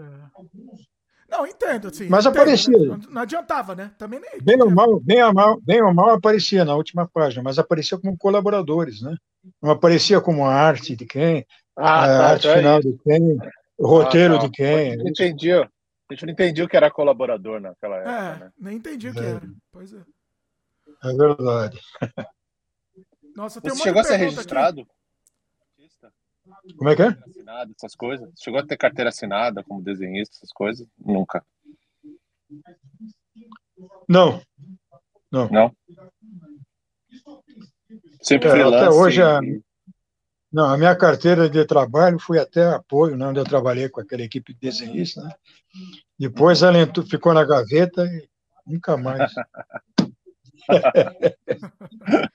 eu, não tenho, eu não tenho aposentadoria, né? Eu vivo dos direitos autorais do meu trabalho, e aquilo que eu falei, eu quero cair sobre a prancheta. Isso que É os meus. Isso que é o. Que é o é. Não, vai, isso vai demorar Vai ainda. demorar muito ainda. Tem muito- é. Vai ter muita arte de espectro Opa. você fazer ainda. Opa, que te ouço. Eu quero aproveitar esse momento para encomendar outra arte com você. Eu gostaria de um corpo inteiro do Spectrum Man agora. Olha aí, Possível A3. Se O maior que A3 prazer. é o maior complicado de prazer. enviar. Mas, assim, É, e dessa vez, e dessa vez colorida, viu, Marcelo? Ah, sim, sim. Colori- Não, colorida quero- mão, tá? Ó, legal. Obrigado. Eu vou, vou até conversar. Já vou tratar os detalhes com o Glorioso Henrique ali. Porque eu, essa daí eu quero um corpo inteiro, assim. Eu, acho que.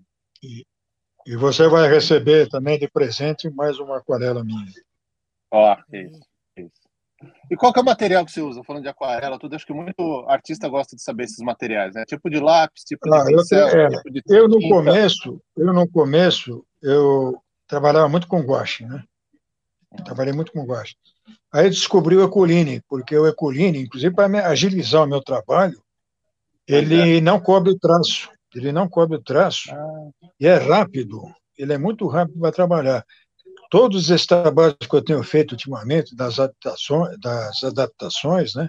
Todas essas adaptações em quadrinhos, eu trabalhei com o Ecoline e o lápis carandache. E porque Carandache me, é podia, eu, me ajudava muito para agilizar e cumprir os prazos, que geralmente eram sempre curtos, né? Então, Sim. ultimamente, eu tenho trabalhado basicamente com Ecoline e o carandache. Aproveitando essa pergunta, o Eduardo Ferrara perguntou qual era o papel que você usava nas HQs. E usa agora também, né? Usava ou usa hum, é boa, boa pergunta. É, o papel é o papel que vinha, da- por exemplo, o Spectreman é o coucher. Qual gramatura? Esse aqui com que eu eu trabalhar é a gramatura 90 gramas. 90? Agora eu, Nossa.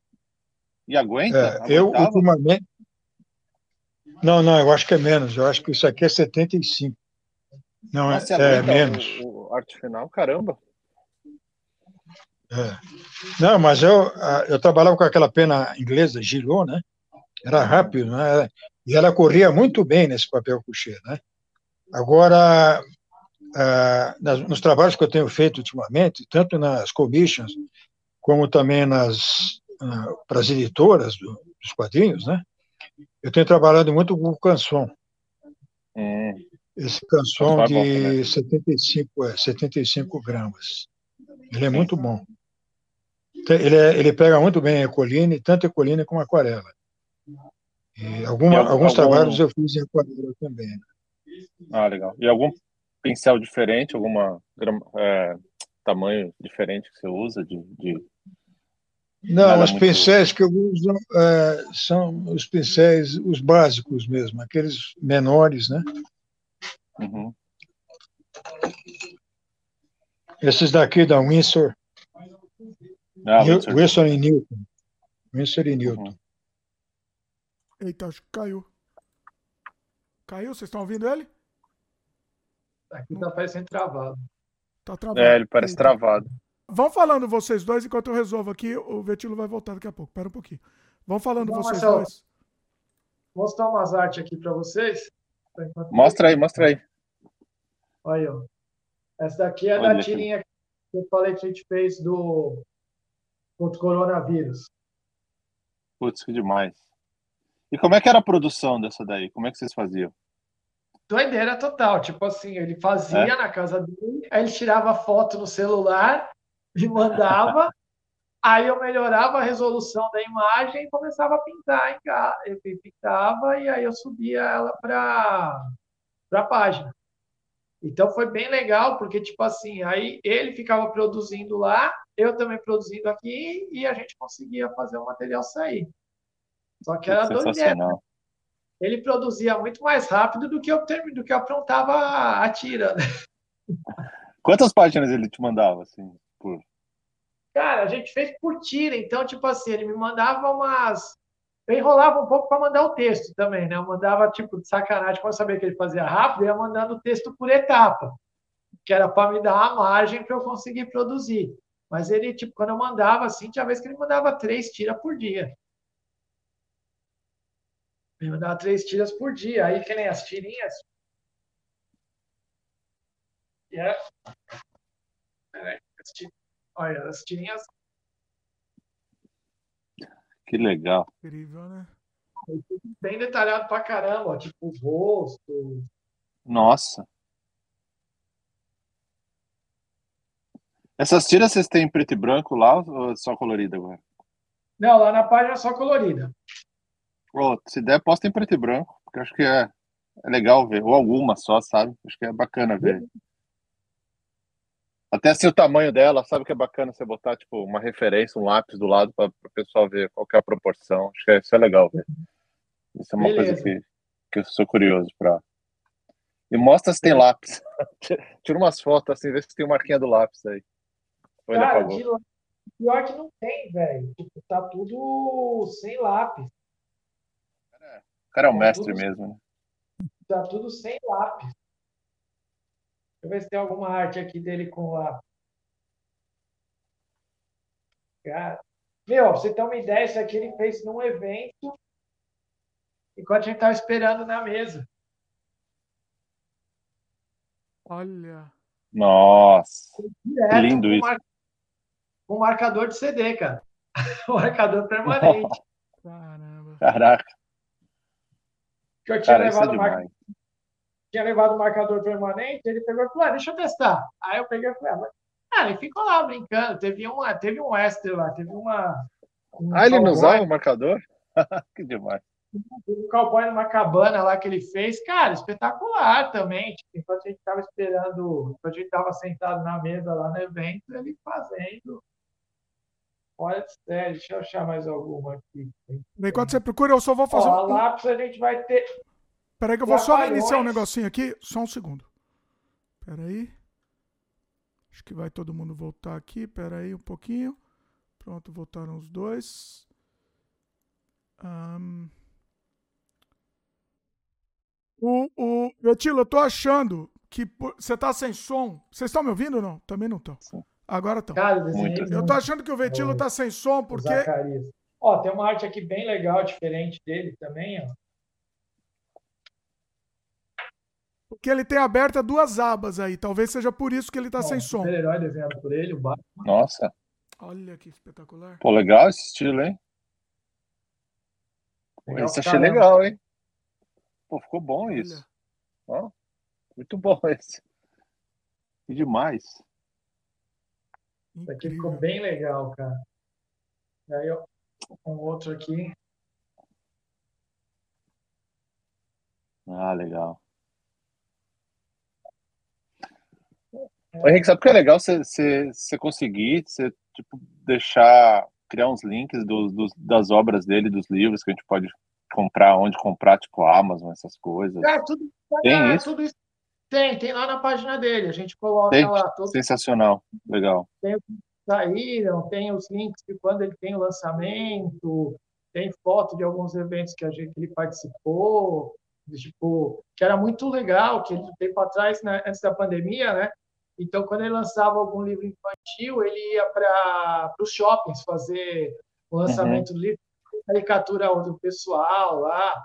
Então, lá tem todos esses registros. Dentro das páginas, uma coisa que é legal, dentro da página do Spectrum tem os vídeos onde ele conta a trajetória de como foi trabalhar com os Trapalhões, como foi o processo criativo do Chapolin, como foi trabalhar com o chat, contam, são vídeos curtos, né?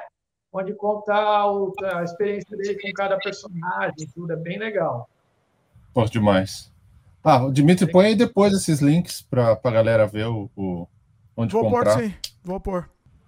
É um trabalho que ele fez muito legal também, que o pessoal não fala muito, tipo, eram os quadrinhos do, do sítio também. Ele chegou a desenhar. Ah, é? De, de qual época? Da... Porque tiveram várias, né? É, teve várias épocas, mas acho que foi a, a mais recente agora, a última fase que saiu da, da editora Globo. E esse era no estúdio dele já. Sim, aí eu vou te. Aí tem lá também. Dentro das páginas tem algumas páginas, tem algumas, Que é, demais. alguns originais lá postadas lá. E ele vende esses originais também, para quem quiser comprar. De... Cara, um tempo atrás ele vendia. Agora, como acabou, como é, começou a ficar menos material, aí ele deu uma Uhum. brecada. Ele ele. Ah, ele quer manter o acervo dele ali, né? Acho que pelo que eu entendi. É até bom para fazer para exposição, né? É legal ter. Ô, cara, faz um artbook com essas coisas que ele tem aí pra gente. Ah, é verdade, hein? Isso ia ser legal, hein? Faz um-? Tem bastante projetinho, cara, que esse ano, Ah. esse ano vai ter bastante coisas legais aí, que vai ter algumas que ainda não dá para falar, mas tem umas Uhum. surpresinhas bem legais aí. E Vai esse ano, esse ano onde, onde a gente pode achar o Vetilo? Em eventos que vai ter agora. Cara, esse ano até agora confirmado vai estar na Santos Comic Expo, que vai acontecer nos dias no, no primeiro final de semana de outubro. Uhum, Daí já está confirmado. CCXP no final do ano também. legal.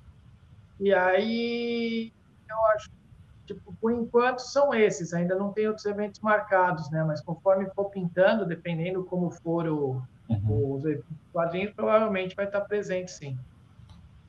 Ah, legal. Aí, é só indo seguindo lá nas páginas. Tipo, tudo que vai acontecendo, assim, que tem de novidade, a gente vai postando.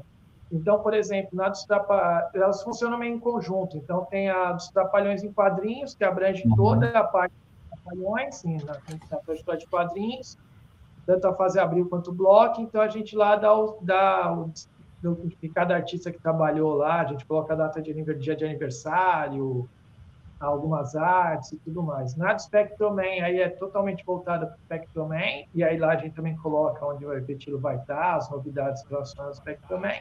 E Uhum. na página 20, daí a gente dá um geralzão, tipo artes de Western, lançamento dos livros de Western, é, Legal. livro. Acho que ele falou dos livros na escola, uma situação muito gostosa e bem legal que aconteceu na CCXP. Foi uma, uma menina, ela não conhecia a gente, mas aí ela reconheceu o livro que ela lia, que ela leu na escola. E ela era apaixonada pelo livro. Demais. Pô, então, emocionada de conhecer ele, ele ficou emocionado de conhecê-la e de saber que ela tinha adorado os livros que ela tinha lido na escola. Então, essas experiências é que são muito legais. Nem, por exemplo, a, a revista do Spectroman, então cheguei a comentar com você lá, a gente forçou, tive muito, mas muito pedido para a gente vender tudo online, né?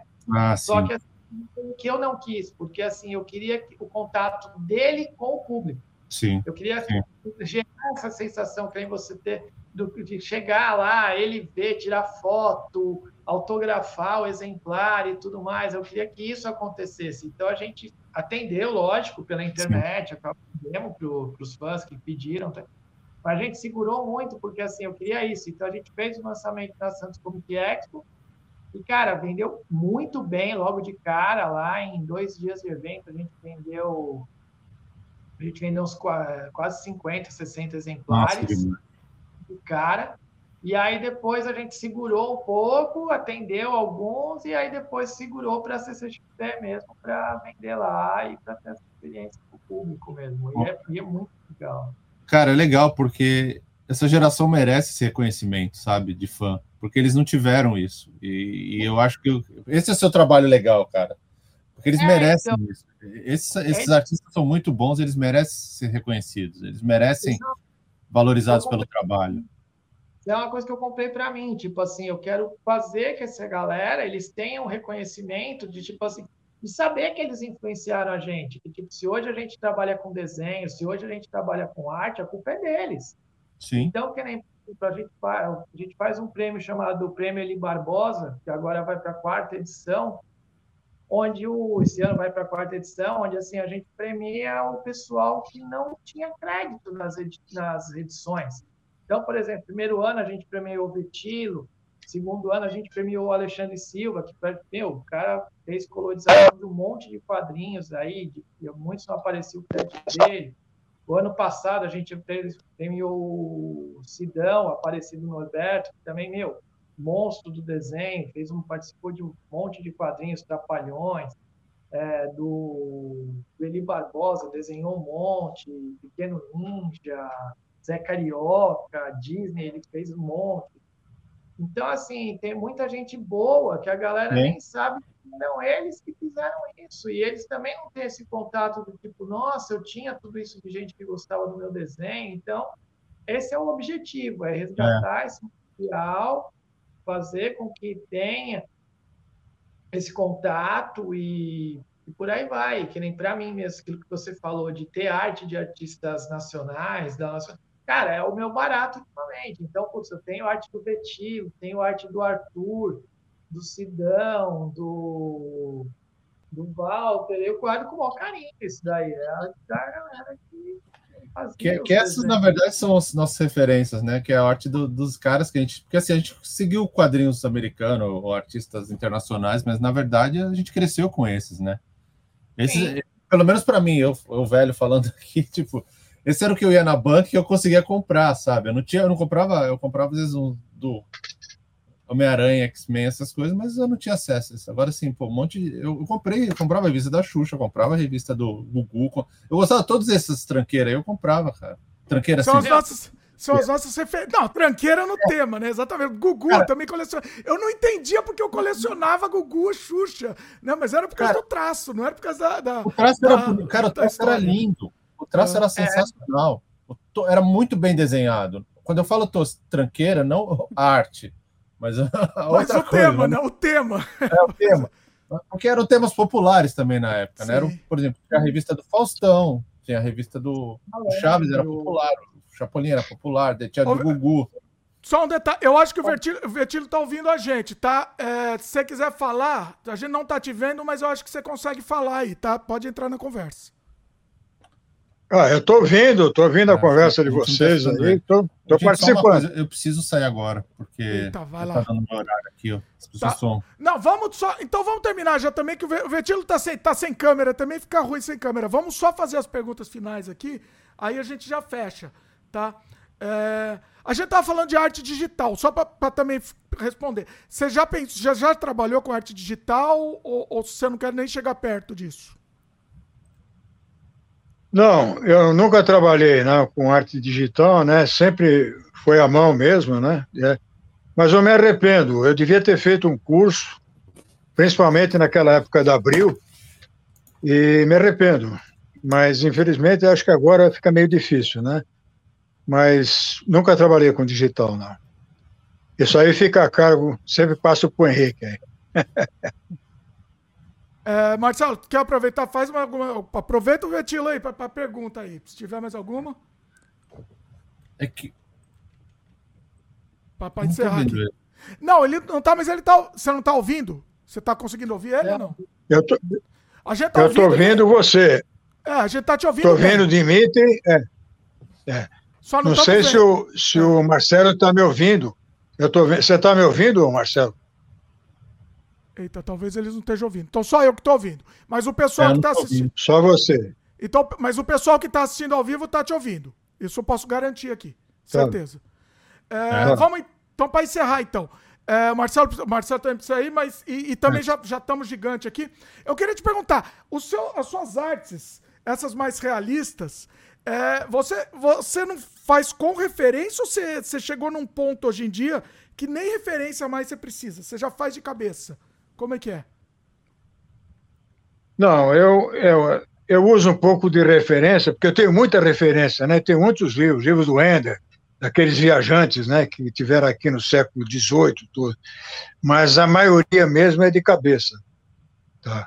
Eu desenho, né, cavalos, né, tropeiros, tudo. Fiz muita coisa de história, né, para livros didáticos, né. Então eu tenho muita experiência nisso. Então a maioria mesmo é de cabeça. Tem uma pergunta aqui é, do. Uh, Marcelo, Marcelo, vocês estão me ouvindo aqui? Henrique também não, né? Vocês, vocês não estão ouvindo ele, né? Vocês estão me ouvindo, é, isso? Isso. É, é a vida. É, depois vocês vão ver na live, então, as respostas dele, paciência. É, quem que fez uma pergunta? O Eduardo Ferrara, e eu também ia perguntar isso. É, algum título de HQ que você gostaria de ter feito, ou nacional ou internacional? A gente já perguntou, mas a minha pergunta eu vou estender. Que você ainda tem vontade de fazer hoje em dia, que você acha que você faria, ainda vai fazer alguma coisa que você ainda quer fazer? Ou personagem, Olha, ou alguma coisa como eu tema? disse, é, é, como eu disse anteriormente, né? Eu gostaria de ter desenhado o fantasma, né? Se ainda tivesse roteiros, né, se ainda tivesse a revista do Fantasma, eu provavelmente gostaria de desenhar o Fantasma, né? Mas a, atualmente o que eu tenho feito mesmo, o que eu tenho me empenhado mesmo, né, são esses personagens da história do Brasil e, e de fora também, do exterior também, né? Então eu tenho sempre procurado, né, estudado tudo como a Anitta Garibaldi que eu fiz, né, e outros que virão também. Talvez até de Napoleão, posso fazer alguma coisa mais tarde, de alguns personagens desses históricos. Isso é o que tem para o futuro, né? Tá.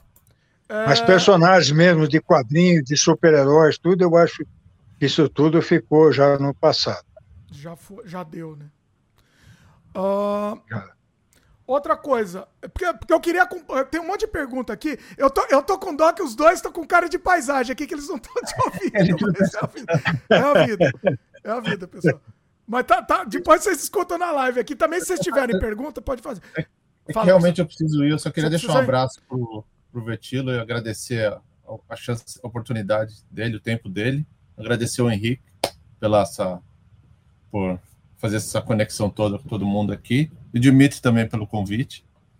E Imagina, foi valeu, ótimo. Pessoal, obrigado aí e se divirta aí. Sigam o Vetilo. Compre o original dele, ajudem ele. Peçam o original do Spectrum Man. Fale com o Henrique, peçam o Henrique, peça. Henrique é meu filho, desculpa.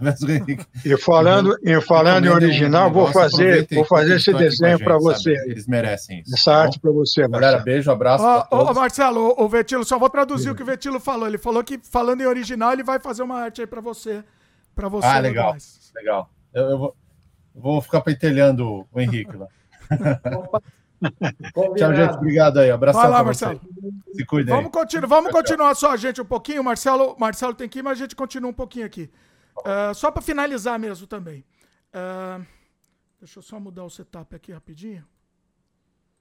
Espera aí. Bom, fica o setup assim, fica legal também. Uh, uh, Betilo, só tem umas, mais algumas perguntas aqui, só para a gente encerrar também.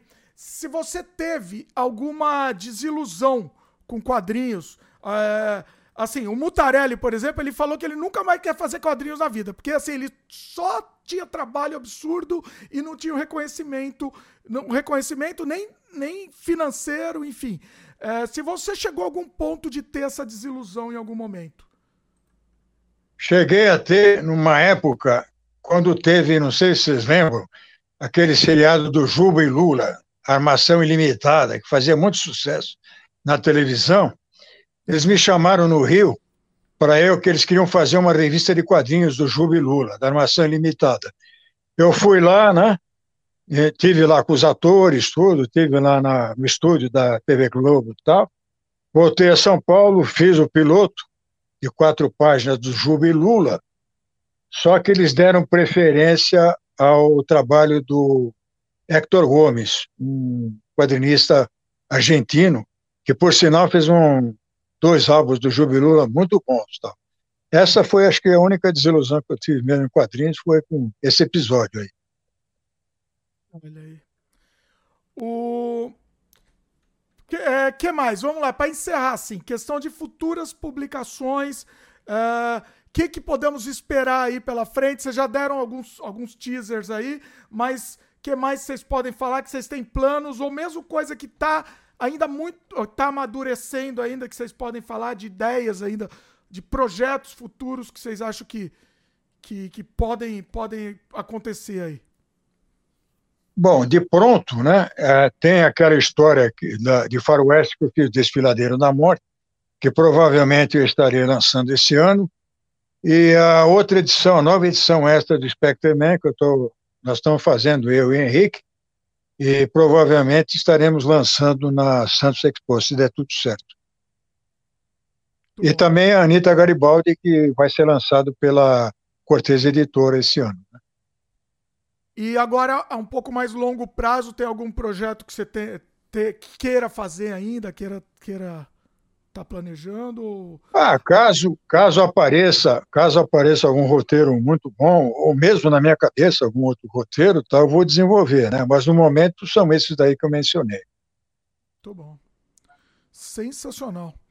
Henrique, é, dá o um recado aí, pessoal, onde que onde pode encontrar os trabalhos do Vetilo, não só do Vetilo, né? Os outros trabalhos também da sua editora. É, dá, dá os contatos aí, pessoal, também. Jabá, manda ver aí.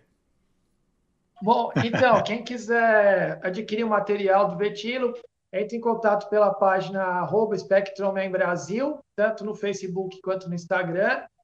E também pessoal seguir as páginas dos Trapalhões em Quadrinhos, e a, e a página do próprio Vetilo, lá também tem todo o material, tem vídeos, tem bastante coisa legal da carreira do Vetilo. E qualquer coisa também quiser entrar em contato com a gente, entrar na, na HEO Agência, aí encontra a gente por lá. E já convidar o pessoal de antemão para vir prestigiar o Vetilo pessoalmente na Santos Comic Expo, que vai acontecer em outubro. Então, aguardamos vocês aí. Vai ser uma edição comemorativa de 10 anos. Então, está todo mundo convidado. Se vier para o Brasil, vai ser um prazer aí também receber você no nosso evento aí. Com certeza, com certeza. Nossa, só foi incrível. Tivemos uma aula hoje aqui, aula, é, aula de, de quadrinhos, aula de arte, aula de, de história mesmo. O Glaudston. foi, foi incrível, foi incrível. O Glaudston comentou aqui, né? Tenho que parabenizar mais esse sem freio. As artes mostradas são incríveis. Vou, ter, vou reassistir desde o começo para ver tudo que vocês mostraram em detalhes. Ele tá falando aqui. Porque assim, foi. Hoje a gente teve uma aula mesmo. Não lembro quem comentou aqui que falou que esse, esse, esse programa aqui. Cadê aqui? Eu não vou achar o comentário, mas falaram que esse daqui, se a gente transcrever, vira um livro. O, o, o programa de hoje. Foi incrível, incrível. Muito bom. Verdade. Pa, pa, parabenizar mesmo, assim, realmente a influência, Vetilo, você tem noção, fico feliz que você tem essa noção da influência que você fez e ainda faz seu trabalho trouxe pra gente, né? Sem dúvida, posso falar isso pelo Marcelo também, por muita gente que a gente conhece, assim, muitos artistas que, que se influenciaram totalmente assim por você e e vamos lá, vamos, vamos para frente. Muito, tem muito trabalho pela frente. Você tá, tá novo ainda, vai ter muita coisa para produzir ainda.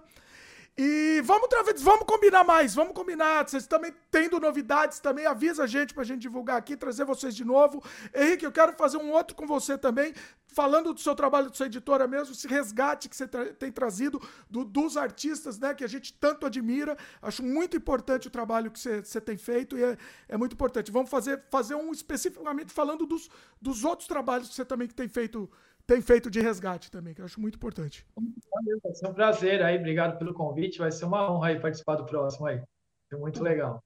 E, Vetilo, vamos combinar então, também. Quero agra... Pode falar, desculpa. Então, quero agradecer a você, Dimitri, ao Marcelo, a participação do Henrique também, e a todos que prestigiaram a live, tá? Contar um pouco da minha trajetória aí nos quadrinhos, né? E contem comigo, tá? Vamos repetir a dose aí em breve, tá? Um grande abraço a todos muito gratificante, muito satisfeito. E vamos voltar brevemente. Contem comigo. Incrível, incrível. Vamos repetir a dose. Eu prometo que sem problemas técnicos ainda da próxima vez. Vou dando certo tudo aqui. Valeu, valeu. Muito bom. Uh, queria pedir desculpa pro pessoal. Tivemos alguns problemas técnicos, mas eu acho que a, a, a, a importância dessa conversa aqui e, e, a gente conseguiu trazer com, com qualidade, conseguiu trazer com qualidade, você receber um conteúdo com qualidade, mesmo com esses pequenos probleminhas técnicos que eu acho que não tiram o brilho de forma alguma dessa nossa conversa que a gente teve hoje. Foi incrível, incrível. Maneira alguma, com certeza. Muito bom. Queria agradecer mais uma vez, Vetilo, agradecer mais uma vez o Henrique, foi incrível. Marcelo também, que está nos ouvindo aqui. E é isso, pessoal. Pessoal que está assistindo, lembra do like aí, muito importante. Se inscreve no canal, clica no sininho papo chato de YouTube, mas é importante para o YouTube recomendar para vocês, pessoas com perfis semelhantes, né? A gente sempre traz aqui o que a gente quer, conversa que a gente quer fazer. A gente nada na contramão, a gente não se preocupa com, com audiência, a gente se preocupa com qualidade. Sempre vai ser assim no Sem Freio, tá, pessoal? Podem ter certeza disso. É isso.